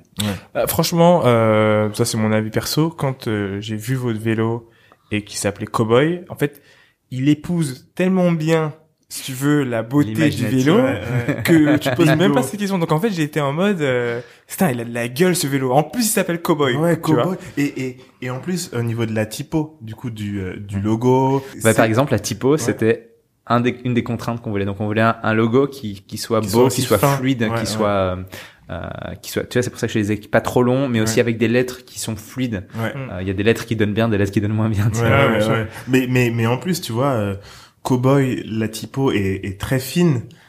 Le vélo, euh, il s'appelle Cowboy, mais le vélo est fin. Le noir. le Mm. noir, mat, euh, voilà. Pourquoi mat et pas brillant, tu vois, il y a vraiment ce truc-là. Et puis quand je regarde, euh, encore une fois, Apple, parce que c'est c'est c'est l'exemple euh, par excellence, mais euh, quand je regarde tout, tout toutes les marques qui euh, qui s'inspirent beaucoup de Apple, il y a toujours ce truc de euh, recherche du minimalisme. Mais Mhm. pour faire un truc minimaliste, c'est très très dur. Et je trouve Mhm. que vous, par exemple, sur votre vélo, la batterie qui est intégrée au cadran, Ouais. bah c'est c'est un des trucs qui fait que oui ça s'appelle cowboy mais cowboy là ça veut dire quelque chose de super léché. Tu vois ce que je veux dire? Mais c'est euh, euh, déjà, euh, par exemple, moi, ça me rend personnellement extrêmement fier que tu nous compares à, à Apple parce que évidemment, tout le monde aime bien Apple aime bien aime bien être euh, être comparé à ça. C'est quand même une, une grosse success story. Euh, mais euh, notre ambition c'est en fait la simplicité pour nous c'est la plus belle forme d'expression produit Ouais. euh, d'ailleurs c'est c'est c'est c'est une valeur euh, chez Cowboy en fait la simplicité et, euh, vous avez écrit un manifesto et tout? Alors, on a créé plusieurs manifestos. Parce non, parce qu'il faut bien se rendre compte, les les manifestos, ça évolue aussi en Ouais, fonction du sûr, temps. bien C'est, un, c'est un document qui, vit- qui vit. Mais, euh, mais euh, oui, on a créé un manifesto. Euh, on a créé un manifesto interne et externe, et puis euh, et on, on le fait évoluer constamment. et vraiment, le, le, le faire un produit simple et, et, et, euh, un truc sur lequel on ne voulait pas compromettre. du tout. Il n'y a pas de bouton sur le vélo. Il n'y a pas un seul bouton. il y a pas de bouton Il y a pas de bouton. Il y a pas, de- il y a pas de vitesse. Il y a pas de, il y a pas de de, de changement de de- de de- d'assistance. Il y a pas de bouton. Tu, tu une fois que tu montes sur le vélo, le vélo évolue tout seul ouais, c'est c'est et, et en fait ça dans les reviews et en fait ça c'était pour nous pour nous c'était le l'exemple le plus flagrant de simplicité. Mm. On voulait et c'est et simplicité slash intuitive. Ouais, ouais, ouais. c'est ça, c'est euh, c'est en gros bah il y a y a- rien quoi. Genre, Ouais, tu, ouais. tu montes dessus, tu roules et c'est tu tout. C'est l'équivalent du clavier euh, iPhone où euh, du jour au lendemain ils ont décidé de dire en fait il n'y a pas besoin de. Il n'y a pas de clavier, Ouais, c'est juste un écran. C'est exactement, c'est juste un- c'est en fait, en c'est fait, la même qu'un bébé puisse faire ça et comprendre Et en ça fait, marche, appuyer sur les boutons. C'est pour ça que là, on voit les enfants, ils sont sur le téléphone dès deux ans parce que ils comprennent qu'en mettant leurs doigts dessus, ça va s'ouvrir. Hmm. Tu vois Ils, ils comprennent, ils comprennent swiper. Ils, ils pourraient pas écrire un mot, mais Ouais, ils, ils comprennent ils savent ce que ça veut dire swiper, quoi. Euh, là tout à l'heure t'as dit un truc intéressant euh, par rapport au mot cowboy et là je me posais la question je me dis dans un pays enfin en Europe on n'a pas vraiment d'historique cowboy Mhm. mais aux États-Unis euh, l'historique cowboy à la dent longue surtout euh, que avant c'était vu positivement maintenant c'est vu très négativement est-ce que vous y avez déjà réfléchi euh, quelque part euh, Si vous voulez Oui, aller on- aux États-Unis. On a, on- évidemment, on a réfléchi dès, dès- dès le début. À nouveau, je vais revenir sur, sur ce que j'ai dit. C'est, c'est toi qui crée aussi la, la- le nom, ça reste un nom. Après, c'est, ouais. toi qui crée la, la dynamique autour de, vrai. autour de ce nom-là. Mais ce qui est important, c'est d'être conscient que, ok, bah, d'accord, il faut que je prenne la main sur l'histoire, Mm. parce que si je laisse l'histoire se raconter toute seule, ça risque de Mm. partir, Exactement. euh, de oui, partir ouais. sur, dans Des une direction que tu n'as pas envie de, de prendre. Après, justement, il y a peut-être même des contre-pieds à faire très tôt. ouais, exactement. Pour, euh, pour que tout le monde se dise, ah ok, non, ils sont tous les tous les challenges c'est une opportunité Ouais. d'une Ah certaine manière ça, ça- si tu si tu prends en main cette cette histoire c'est l'opportunité justement de dire on n'est pas ça Exactement. Il y a, il y a, il y a, il y a tout un storytelling euh, euh, à raconter. Je sais pas si j'ai pas vu euh, de contenu cowboy storytelling. Ah, je crois que j'ai vu moi avec un de vos employés, je crois. ouais en fait on on, on a commencé on, on a commencé les Cowboy Stories il y a quelques quelques mois on n'a pas sorti beaucoup où en gros euh, on, on on interviewe des clients Ok. on interviewe des clients et voilà ton cowboy tu l'utilises pourquoi qu'est-ce que ça t'a permis de faire que, comment est-ce que ça a entre guillemets changé ta vie Ouais. Euh, et, euh, et c'est extrêmement intéressant en fait et c'est du contenu super euh, super super quali Mm. Euh, le problème je dirais c'est pas vraiment un problème c'est que ben, en fait on a une marque je dirais qui est assez forte en Belgique Ok. euh, même même en Allemagne on a une marque qui est aussi qui commence à être assez forte en France on a on est encore euh, moi ça, m'étonne toujours enfin ça m'étonne genre ça, ça me fait rire euh, en, en Belgique euh, je vais parler à, à une personne que je connais pas du tout euh, euh, et elle, elle potentiellement va me parler de cowboy sans savoir que je travaille là-dedans juste Ouais. parce que voilà c'est une marque qui est sympa en, en, en France j'ai plein de potes à qui je leur dis euh, que voilà je bosse chez, chez cowboy et ils me disent euh, c'est quoi? Ouais. ouais, genre, mais ça reste encore. ça reste encore très niche. underground quoi, mais, mais c'est là où vous avez une belle, vous avez une belle opportunité parce que euh, Dicom tout à l'heure parlait de, de, de création de culte. Euh, je suis d'accord, je pense que ça fait partie de ce que vous voulez faire, mais je pense aussi que c'est aussi une communauté forte et que euh, le, le, la friction qu'il pouvait avoir à un moment avec les cyclistes qui vont se dire moi je suis que cycliste et d'autres qui étaient en mode moi Pas je suis électrique, pas.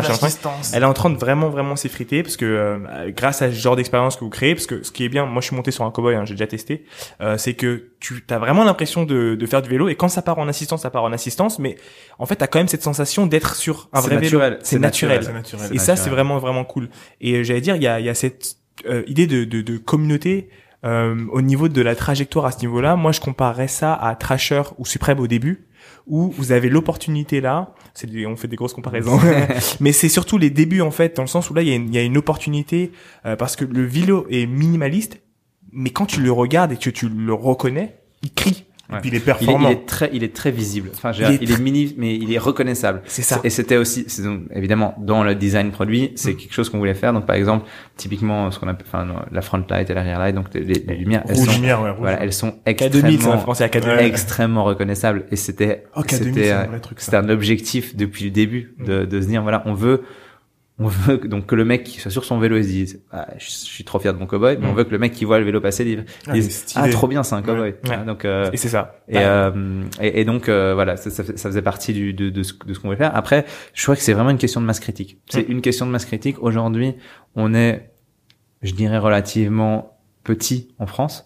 Euh, nos, nos marchés, globalement, l'Allemagne, ça représente quasi 50% de nos ventes. Mm. La Et la Belgique, Hollande? la Belgique, je vais dire 20-30%. Ok. Et la Hollande et la France se partagent, euh, Hollande, France, Angleterre se Mhm. partagent, euh, se partagent le reste. Donc, en fait, il y a encore énormément de marge de croissance Ouais. Mhm.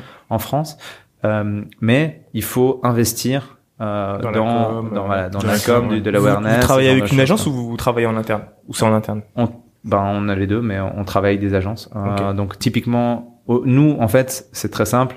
On se concentre sur, pour l'instant, en tout cas, et jusqu'à présent, on se concentre assez fort sur le PR. Ok. Ok. Sur- on se concentre sur le PR parce qu'on pense qu'il y a une vraie histoire à raconter, Ouais. que c'est dans l'air du temps, Ouais. et donc il y a, un- voilà, les médias veulent en, veulent en parler. Donc on, on- on se concentre sur le sur le PR euh, aussi parce que il y a moyen de faire un gros reach à, à un, un prix acceptable. Ouais.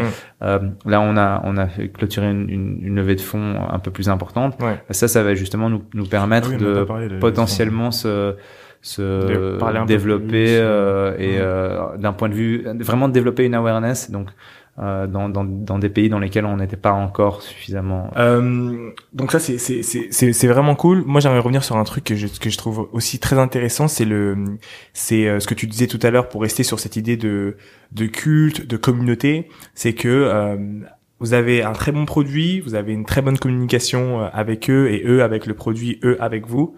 Euh, et t'as parlé un truc qui était top, c'est euh, pour rester sur cette notion de fidélité, c'est que vos 1000 premiers vélos finalement, vous avez fait un peu euh, une Tesla. Je, dé- je déteste là, les gars, vous m'entendez faire des comparaisons tout à l'heure, j'ai arrêté ça tout de suite.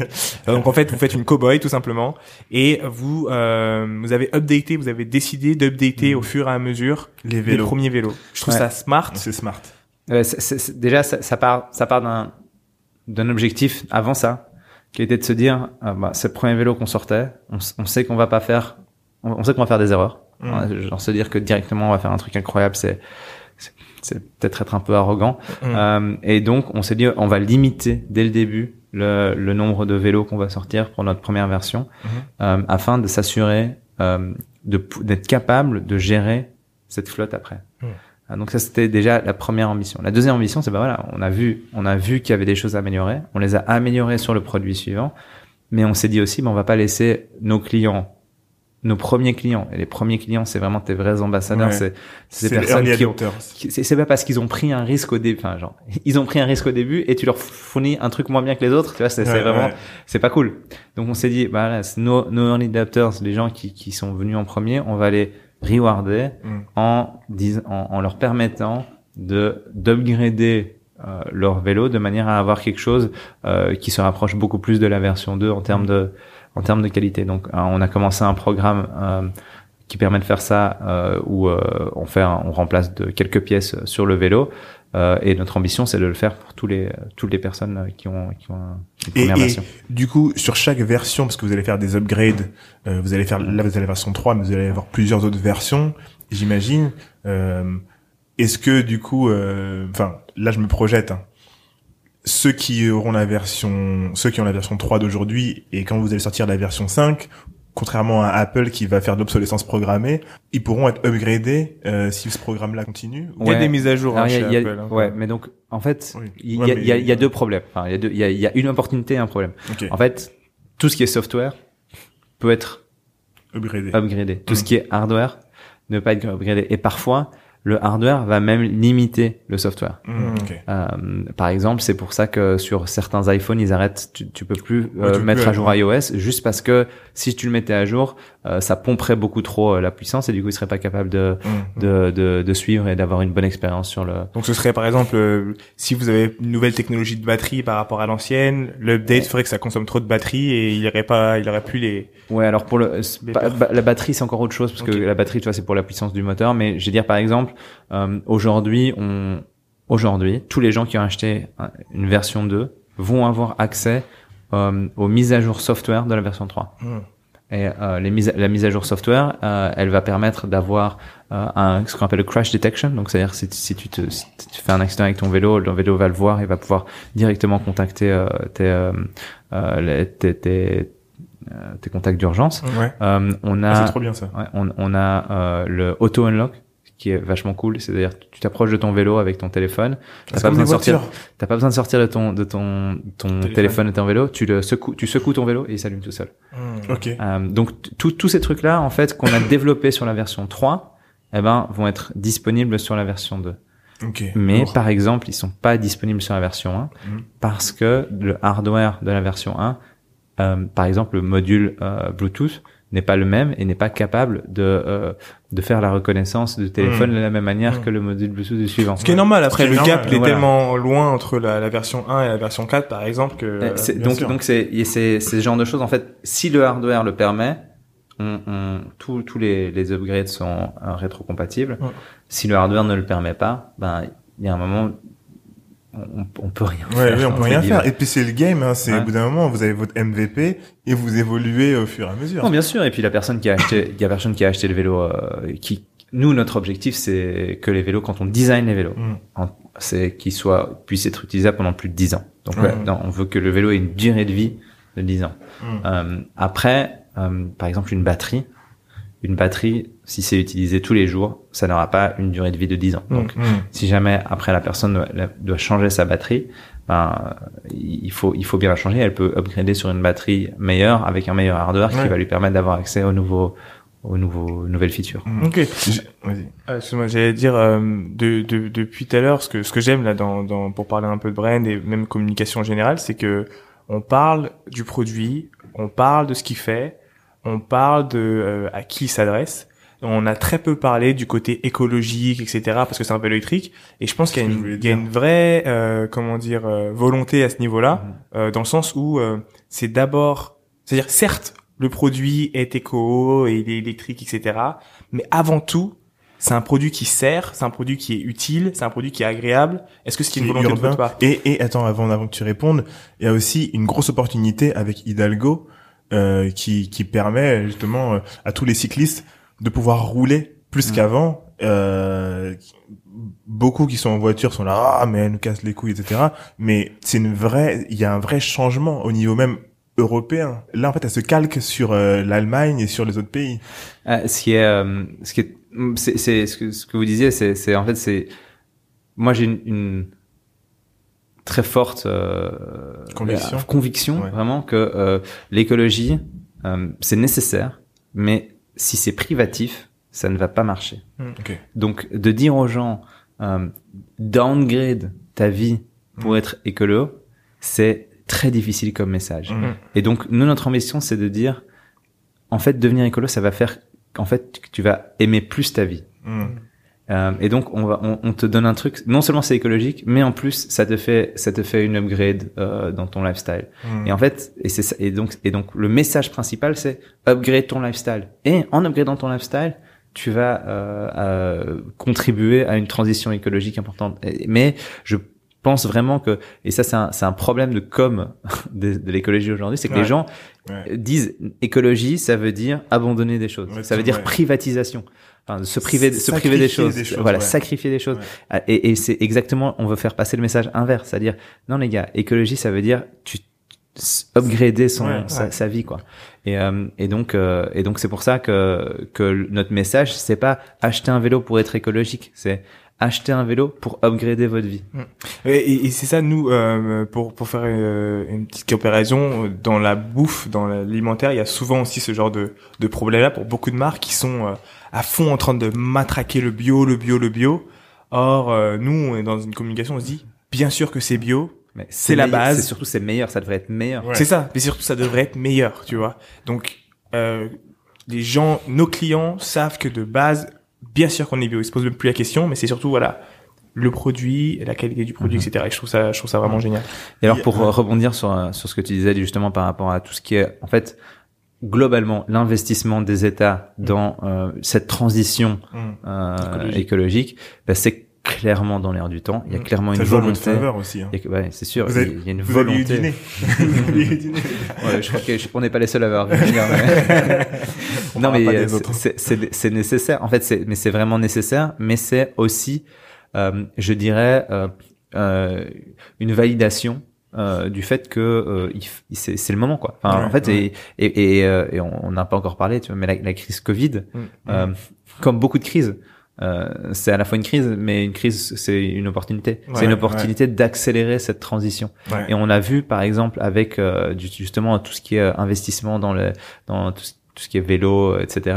Mm. La crise du Covid a, a permis d'accélérer énormément la transition vers euh, vers justement ce mode de transport beaucoup plus. Parce que euh, les gens veulent plus être dans le métro, tous agglutinés et tout. euh, les gens veulent plus être dans le métro, les gens veulent plus être dans la voiture euh, bloquée, etc. Sauf en hiver, mais mais sinon, ouais.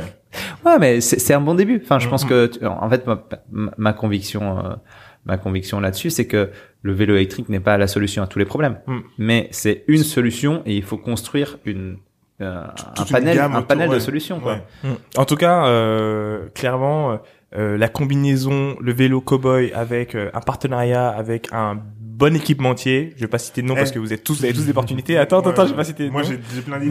Mais, mais euh, une belle collaboration qui fasse que j'ai euh, des gears. des faut- gears faut, faut que qui me tiennent chaud, tu Ouais, vois. ouais. Bon, peut-être que vous allez faire directement en interne aussi, tu vois, mais ce serait cool pour passer l'hiver, tu vois.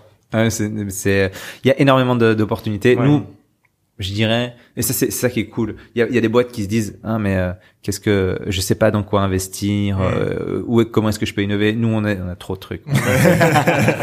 on se dit, ouais, il faut, il faut, et c'est et c'est un, c'est un challenge parce Ouais. qu'il faut ré- réussir à garder son focus. Ouais, ouais. Il faut garder son focus et c'est trop facile d'essayer de, de partir dans dix directions différentes et si tu pars dans dix directions différentes, tu fais rien de bien. Ouais. Donc nous, le focus, mais vraiment genre le, le focus absolu aujourd'hui, c'est sur le faire de, de faire le meilleur vélo possible. Mm.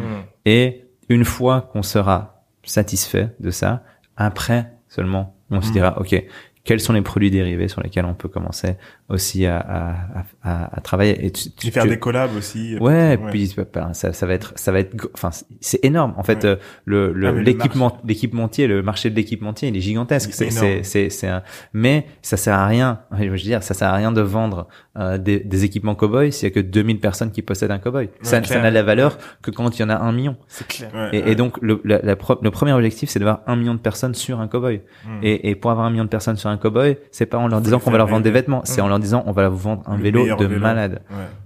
Trop bien. Et j'ai j'ai une dernière question. J'en euh, ai deux, moi. Je- T'en as deux. Ok. Toi, c'est en rapport avec la brand? Euh, moi, c'est en rapport avec euh, ses apprentissages. Ok. Bah avant les apprentissages, on est excité là, les amis. avant les apprentissages, j'ai juste une question euh, très rapide. C'est avec quelle facilité vous avez réussi à lever des fonds pour Cowboy? Vu votre aventure d'avant, est-ce que c'était simple ou est-ce que c'était Euh. compliqué? Parce que parce que vous avez levé 10 millions, c'est dans la presse. Ouais, alors on- a fait plusieurs levées de fonds. Donc quand on a commencé, on a fait une, on a fait une levée de fonds sur Slide euh, de 700 000 euros. Euh, et ça, je pense que si on n'avait pas fait Easy avant, on l'aurait pas fait. Enfin, on n'aurait pas été capable de le faire. Genre lever des fonds sur Slide, sur pour du hardware, Ouais. euh, ça se fait pas. normalement. ouais. Ça se fait parce que on avait background. voilà, parce qu'on avait un, un bon background. Expertise et Voilà. tout. Donc ça, ça a été en- ensuite euh, première levée, enfin la première vraie levée de fonds qu'on a fait, c'était 2 millions et demi avec Index Venture. Ok. En fait, on l'a on, on l'a levé sur base du prototype. C'est-à-dire qu'on on avait produit nos premiers protos.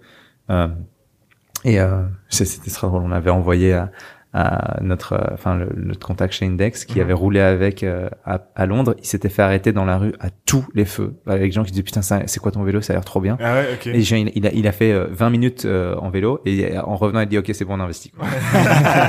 Tu vois, Rien de mieux que le produit. clair, c'est Il y a, il y a, c'est qui? C'est Arthur Perticos, donc le, le cofondateur de Magellan. C'est, euh, c'est, c'est, un- c'est une grosse app pour les podcasts qui dit que quand il a, quand ils ont fait leur levée de fonds, ils ont, ils ont présenté les designs. Ils ont dit voilà, ça va ressembler à ça. On veut faire ça, tu vois. Montre-nous le design, tu vois. Et toi, c'est ce que t'as fait. Non, mais ouais, on a mis le produit dans les mains de la, de- des investisseurs. Ils ont fait putain, c'est trop bien. Mhm. Euh, et on voit le potentiel.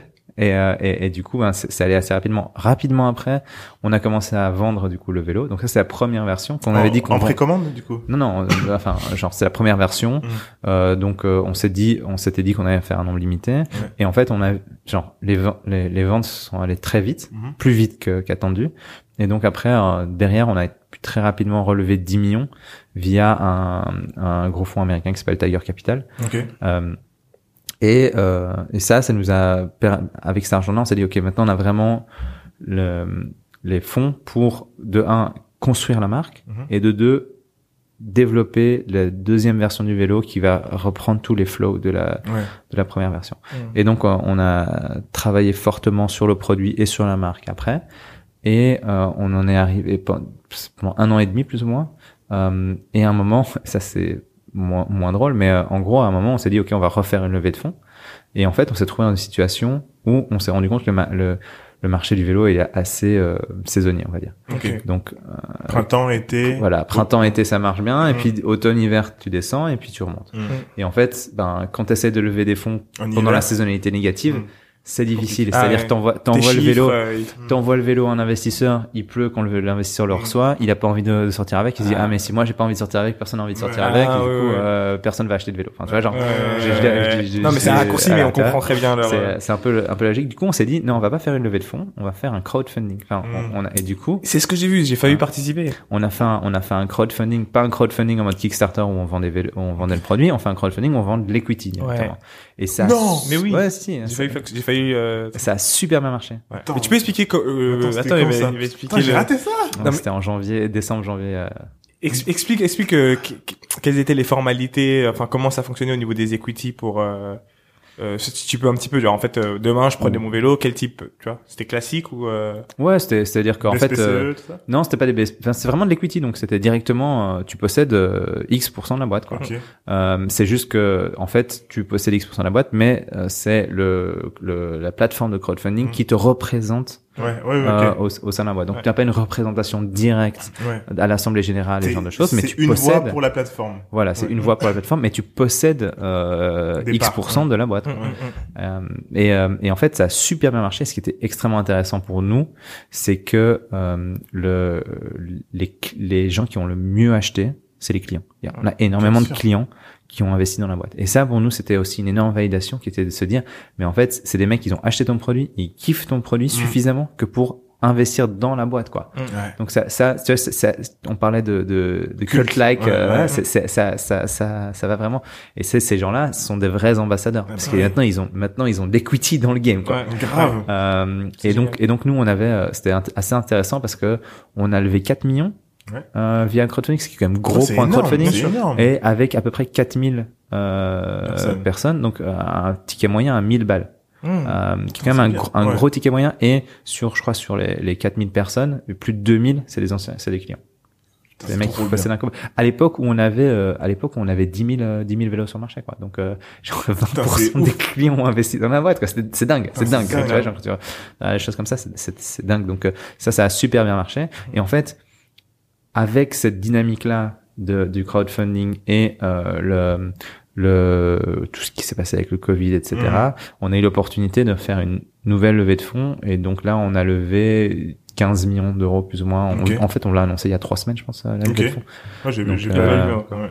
Mais euh, en fait, on, on a on a bundlé ça avec, euh, on a pris aussi euh, la- ce qu'on appelle la venture debt. Donc, c'est-à-dire que Ok. comme t'es un- comme tu fais du hardware, bah tu dois acheter le produit avant de le vendre Ah, ouais, Ouais. ouais. euh, acheter les pièces, etc. Donc en fait, euh, pour financer euh, ton ton BFR, Mmh. ben, t'as La banque, de- du coup. C'est pas des banques parce que les banques ne sont pas très Ouais. flexibles. Sont Ouais. assez elles- frileuses. voilà, sont Ouais. très fri- très frileuses, on va dire. Ouais. Donc c'était plutôt du des ce qu'on appelle des venture debt. Ouais. Euh, mais euh, et donc on a annoncé qu'on a levé en tout euh, genre 24 25 millions Ok. euh, comme ça donc c'était quand même enfin tu- ça, Ouais, ça, ça, ça nous permet maintenant de enfin, l'objectif maintenant c'est d'être complètement rentable avec ça Ouais. avec cet investissement. Et, et, et vous êtes combien dans la dans la boîte là aujourd'hui? Vous êtes vous avez au bureau que à que, que à à Bruxelles, pour on est l'instant. que à Bruxelles et on est une bonne cinquantaine de personnes. Ok. Est-ce que est-ce que là du coup l'objectif c'est de rester comme ça et de et de pouvoir Scaler avec ce cette est avec team-là. cette team là ou de Vous allez devoir recruter. Ah, ouais. L'objectif c'est pas de l'objectif n'est pas de quadrupler la taille de la team. Le- L'objectif Ouais. c'est de garder une team qui a du sens à taille humaine. Voilà. Mais on reste, moi, je, je nous considère être une boîte produit. Et si on, il faut qu'on ait la mesure de nos ambitions. Si on veut faire un produit incroyable de- à du même niveau que Apple, Ouais. ben, on peut pas faire ça avec deux ingénieurs euh, de Ouais, moyens, tu vois. Donc, euh, donc il faut que nous on ait une team qui soit hyper solide niveau produit et qui ait les capacités de sortir les produits à la vitesse qu'on voudrait l'avoir. Donc en fait, ju- juste, hein, il faut juste qu'on dimensionne l'équipe à la mesure des ambitions. Et on est très conscient de, de nos ambitions. Et, euh, et en fait, on, on, on va ajuster un petit peu les ambitions en fonction aussi de, de, de comment ça marche. Si si euh, si ça si ça marche super bien, ben on va pouvoir revoir les ambitions à la haute et avoir une, une, une team plus plus grande. Si ça marche pas trop bien, ben on peut se limiter aussi sur sur l'équipe. Euh, nos amis euh, ingénieurs, brain market, envoyez vos candidatures spontanées. Euh, non mais on- même pas besoin d'être spontané parce qu'en fait euh, il y a plein de il y a plein de jobs ouverts là.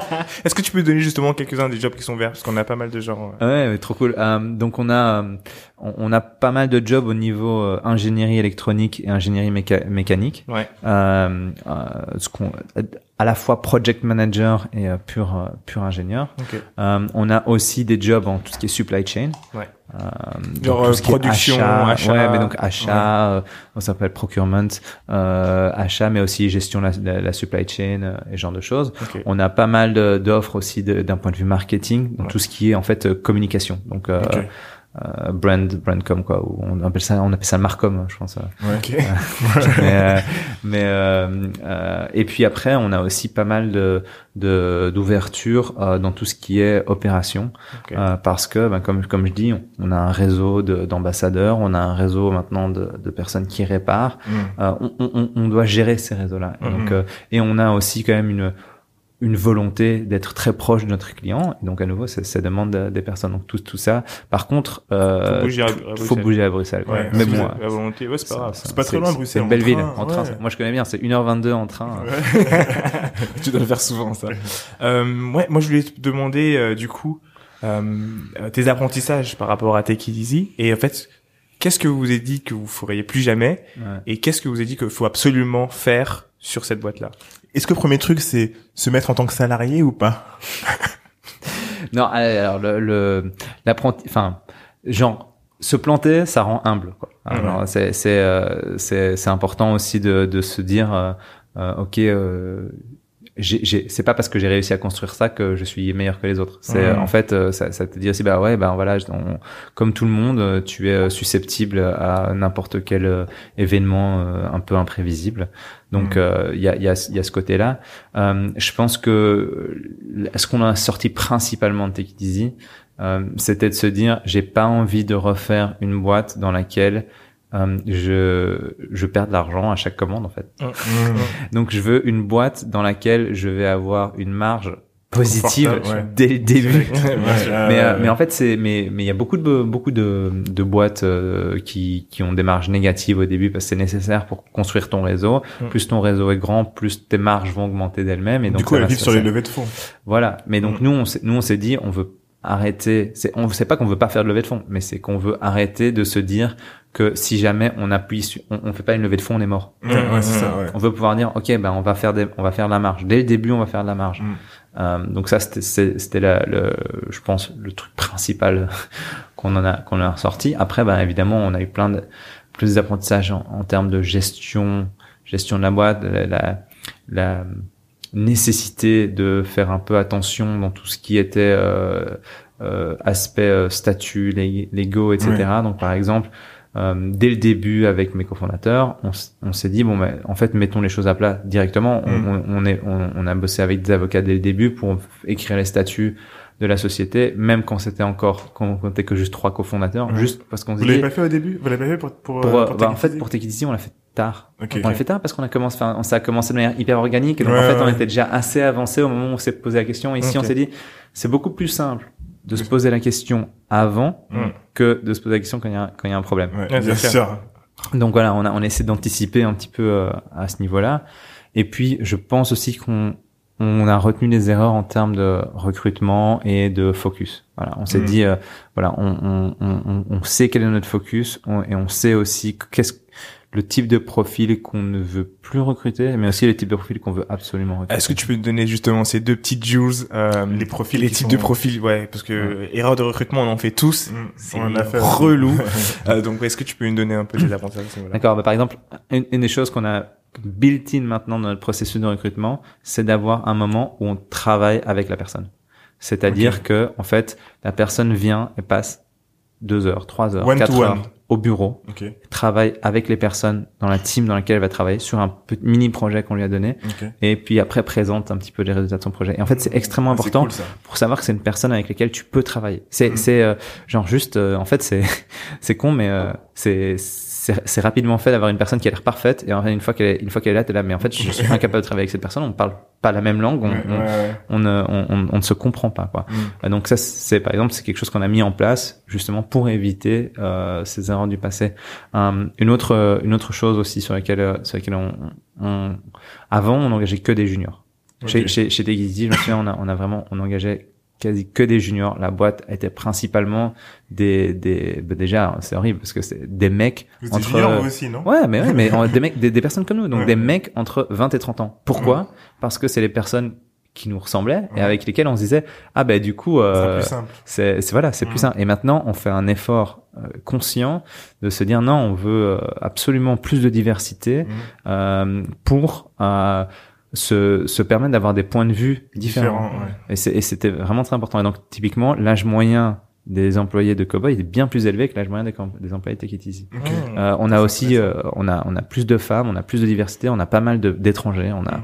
on a euh, des, euh, des Anglais, des Irlandais, euh, des, euh, des Indiens, des, des Allemands, euh, des Français. euh, on, Mm. on a, on a vraiment des Américains même. On a beaucoup de nationalités différentes. euh, Vous parlez en anglais? On parle en anglais en interne. ouais. Ok. Alors, euh, euh, moi, je trouve que ça sert de toute façon votre ambition. Vous avez, si vous avez l'ambition d'être euh, une, une icône brand et donc une ambition internationale, Il y a un vous fonds devez américain d'avoir une, investit, vous devez, vous devez d'avoir aussi Ouais, c'est une, c'est sûr.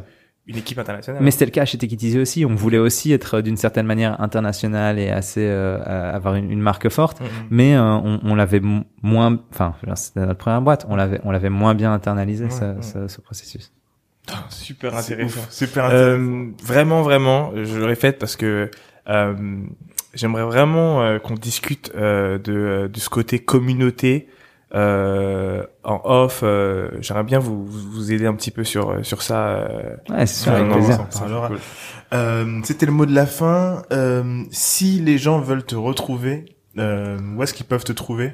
Alors, je suis pas hyper. Euh, Digital. euh, ouais, c'est pas une question digitale, mais genre, j'ai, j'ai, genre, j'ai, j'ai pas de compte Twitter, j'ai pas de compte Mm. Instagram. euh, Ok. c'est pas, euh, c'est, pas le genre de truc que je fais personnellement parce Ok. que euh, je, je me concentre sur euh, Sur le sur, le taf. Alors, Ouais. Pour moi, euh, je veux, j'ai un une manière de voir les choses, c'est que les gens seront intéressés par euh, ce que j'ai à dire une fois que j'aurai réussi, tu vois. Ok, ok. Euh, genre, et donc, euh, donc je me dis bon ben euh, voilà, je préfère, euh, je préfère me concentrer sur le fait de, de réussir d'abord, et puis après, euh, après j'ai, euh, je, je serai euh, plus Disponible, ouais. pour ce genre de choses. Après, euh, si jamais quelqu'un me contacte sur LinkedIn, LinkedIn, euh, bah, et que qu'ils ont euh, genre besoin de conseils ou juste envie de prendre un café euh, pour discuter. Ou de euh, travailler pour une collab ou pour des trucs. ou alors travailler pour une collab, j'ai beaucoup ça dans ma Ah ouais, magnifique. ok. Ouais, j'ai- mais euh, franchement, pour, pour l'instant, ce que, en fait, ce que je fais en général dans ce genre de cas, c'est que je redirige vers la bonne personne. Parce que, Ok, oui, oui, tu vois, oui, genre, ouais, c'est en ça, tant ouais. que fondateur, tu, tu prends tout, tu, Ouais. tu, tu te récupères plus ou moins tout. Moi, le truc sur lequel je vais gérer, c'est si t'es un, Si tu veux investir. si- non, mais si t'es un, si t'es un, un, un, un, un ingénieur euh, qui a une techno de malade euh, Ouais. dans un domaine hyper précis qui est, va être, qui, que tu penses peut révolutionner les vélos, Mm. ok, alors, alors tu parleras à moi, tu vois. Si- sinon, si, sinon, je te, je te Tu redirigerai vers quelqu'un, euh, vers quelqu'un d'autre dans la boîte. Ouais. Euh, mais, euh, mais, mais, mais par contre, genre, s'il y a des, enfin, tu vois, genre, moi, je suis très dispo. euh, Mm. j'ai, c'est, c'est un truc que j'ai envie de faire, de, de pouvoir partager euh, l'expérience euh, que j'ai, qui est à nouveau, enfin, tu vois, genre, je, je me, je pense pas que j'ai la science infuse, donc euh, Mm. je peux juste donner les conseils par rapport à, à, à ma- ma- ma- mon vécu. Ouais. Mais en Belgique, on a un vrai problème qui est qu'on n'a pas du tout d'écosystème. Euh, et donc, euh, en fait, euh, moi, si en Belgique, n'importe qui, qui me demande de l'aide, euh, je dis, je dis oui, tu vois. Ok. Euh, en, en, bon, en France, euh, ça- les choses vont se mettre un petit peu différemment parce que je suis moins souvent sur place. Ouais. Mais, euh, mais euh, moi, je suis toujours prêt à, à donner des conseils, à, fa- à faire un, un coup de téléphone avec quelqu'un euh, s'il a des questions ou quoi. Et, et ça me fait plaisir de, de pouvoir un peu give back à ce niveau-là. Tu sais, on aimerait bien faire briller du coup l'écosystème belge. Est-ce que tu peux nous conseiller un autre euh, fondateur à qui parler qui pourrait être Qui intéressant t'inspire. Dans l'écosystème belge, ouais. Ouais, alors je peux vous conseiller deux systèmes, deux trucs un petit peu différents. Ouais. D'un côté, moi je fais partie d'un- d'une euh, euh, bon, une espèce d'ASBL, mais en gros qui s'appelle Bitech, qui euh, qui est un peu comme la- va être un peu le penchant belge de la French Tech. Ok. Euh, et donc il y a Nicolas Frenet qui est euh, le- le- l'instigateur de ce, de ce, de ce- vraiment de ce ouais, Ce de groupe. quoi Ouais. euh, qui euh, qui enfin ça peut être intéressant de de, de lui parler qui a une, une vision très spécifique sur euh, sa, sa vision de comment euh, améliorer l'écosystème euh, Belge. Ouais. c'est d'un côté de l'autre côté en termes de de d'entrepreneurs euh, il y en a pas mal. Euh, on, se, on se connaît pas trop mal. Il y a donc il y a Jonathan Chocart, c'est un, il est le fondateur de euh, List Minute, C'est qui, quoi qui est une plateforme en fait qui fait d'échange de services. Donc euh, euh, qui euh, qui je crois qu'ils sont en France aussi d'ailleurs. Euh, Ils sont ils- c'est c'est une boîte belge qui est euh, qui est pas mal parce qu'en fait ils sont ils sont plus ou moins rentables euh, et ils ont réussi à à croître croître de manière très organique. Euh, après, il y a, il y a une boîte qui s'appelle, euh, il y a Colibra qui a récemment fait une levée de fonds. Qui, ouais, qui, en gros, c'est la première unicorn belge. Ok. Ok. Euh, Colibra, donc, euh, ce qui est intéressant. Mais ils font Euh, quoi ils font, euh, c'est, c'est, mais en fait, il y a beaucoup de boîtes belges, c'est du B2B, quoi. Donc, euh, Ok, c'est, ok. c'est, c'est, pour intéressant, B2B. c'est intéressant, ouais. euh, Showpad aussi, B2B, euh, assez connu. Euh, C'est du SaaS euh C'est du SaaS, ouais. Euh, après, il y a Odoo, vous avez peut-être connu, qui font du, des, des, du, du, des ERP. Non, Euh, mais j'adore ça. En fait, j'ai- j'ai- j'aime le fait que tu ne cites que des noms qu'on connaît Ouais. pas. Ouais. Parce que ça rend les conversations super intéressantes et ça veut dire qu'on va présenter, euh, on va introduire euh, de nouvelles personnes euh, à notre Ouais, audience. mais donc che- checker ça, enfin, je- Ok. checker Colibra, Showpad, Odoo. Ça, c'est des grosses startups, des, des startups qui, qui sont sur des, des run rates à plusieurs centaines de millions. Euh, après, List Minute, c'est plus une startup euh, un peu plus petite. Euh, C'est intéressant aussi. On aime bien les, aussi, les, ouais, les petites, les moyennes. Euh, voilà. Après, il y a Skipper, je pense, euh, qui est en train de lancer quelque chose. C'est un, un- l'ancien, euh, l'ancien DG de Deliveroo Bruxelles, Ok. belge, euh, qui euh, qui lance euh, un, un- c'est un peu une, une carte euh, qui te permet de faire de la mobilité. Euh, donc tous les euh, genre, tu, tu, avec en fait avec l'app tu peux prendre à la fois une trottinette Lime ou un vélo euh, Ah. Bolt Eh. ou, ou, ou le métro. donc c'est une carte qui est pré-remplie, genre euh, tu Ouais, vas pas c'est- mal. malin. J'ai une idée comme ça. J'ai eu cette, cette idée-là, c'était c'était avant le confinement, c'était quand euh, c'était un peu la guerre des euh, des trottinettes, etc. Je me suis dit mais eh, il faut trop qu'on crée une une app où toutes fait les marques de trottinettes, euh, et les scooters, etc. soient sur le même truc. Et comme ça, t'arrives, bam, tu choisis ce que tu veux et puis tu le unlock direct, tu vois. Ouais. Mais j'ai un j'ai un pote euh, qui est un ancien de Easy qui euh, qui lance euh, quelque chose assez assez similaire euh, en France. hein. Mais je crois avoir vu les de la pub sur Instagram sur ça après. Possible, ouais. Je me suis dit, comme ça, on est, on est toujours un million à voir. Ouais, toujours un million. mais c'est c'est Ça c'est l'exécution, hein, tout est dans l'exécution. L'idée ça vaut rien. Ouais, c'est vraiment ça. Moi, j'ai regardé, j'ai rêvé, j'ai rêvé et j'ai encore rêvé, tu vois. Non mais voilà, c'est euh, j'ai- il y, y a pas mal de de boîtes comme ça en Belgique, mais tu vois, je t'en ai donné 5 mais Ouais, je déjà, pourrais ouais. je pourrais pas je pourrais pas t'en donner 20. Mhm. C'est un peu genre tu peux me donner facilement 20 20 startups euh, Française, françaises. ouais, voilà. ouais. Moi, je pourrais pas vraiment te donner 20 20 startups belges, c'est un peu le, le, le problème, euh, ce qui est dommage aujourd'hui avec l'écosystème belge, et, ce que moi j'aimerais bien euh, euh, Et là, finalement t'as parlé de la Belgique quoi. vraiment, comp- enfin, dans son c'est- entité. Je- Vraiment en fait, la, la réalité de la Belgique, c'est que la, la Wallonie est quasi rien, vraiment Ouais. quasi rien. La Bruxelles, il y a pas mal de trucs, et puis en Flandre, donc par exemple Colibra, Chopad, ces trucs-là, Ah, ça c'est c'est en Flandre. Flandre, Ok, c'est vraiment, c'est euh, ça va être aux alentours de Gand, aux alentours de Leuven, euh, c'est euh, Antwerp. Ouais, en, Antwerp aussi. euh.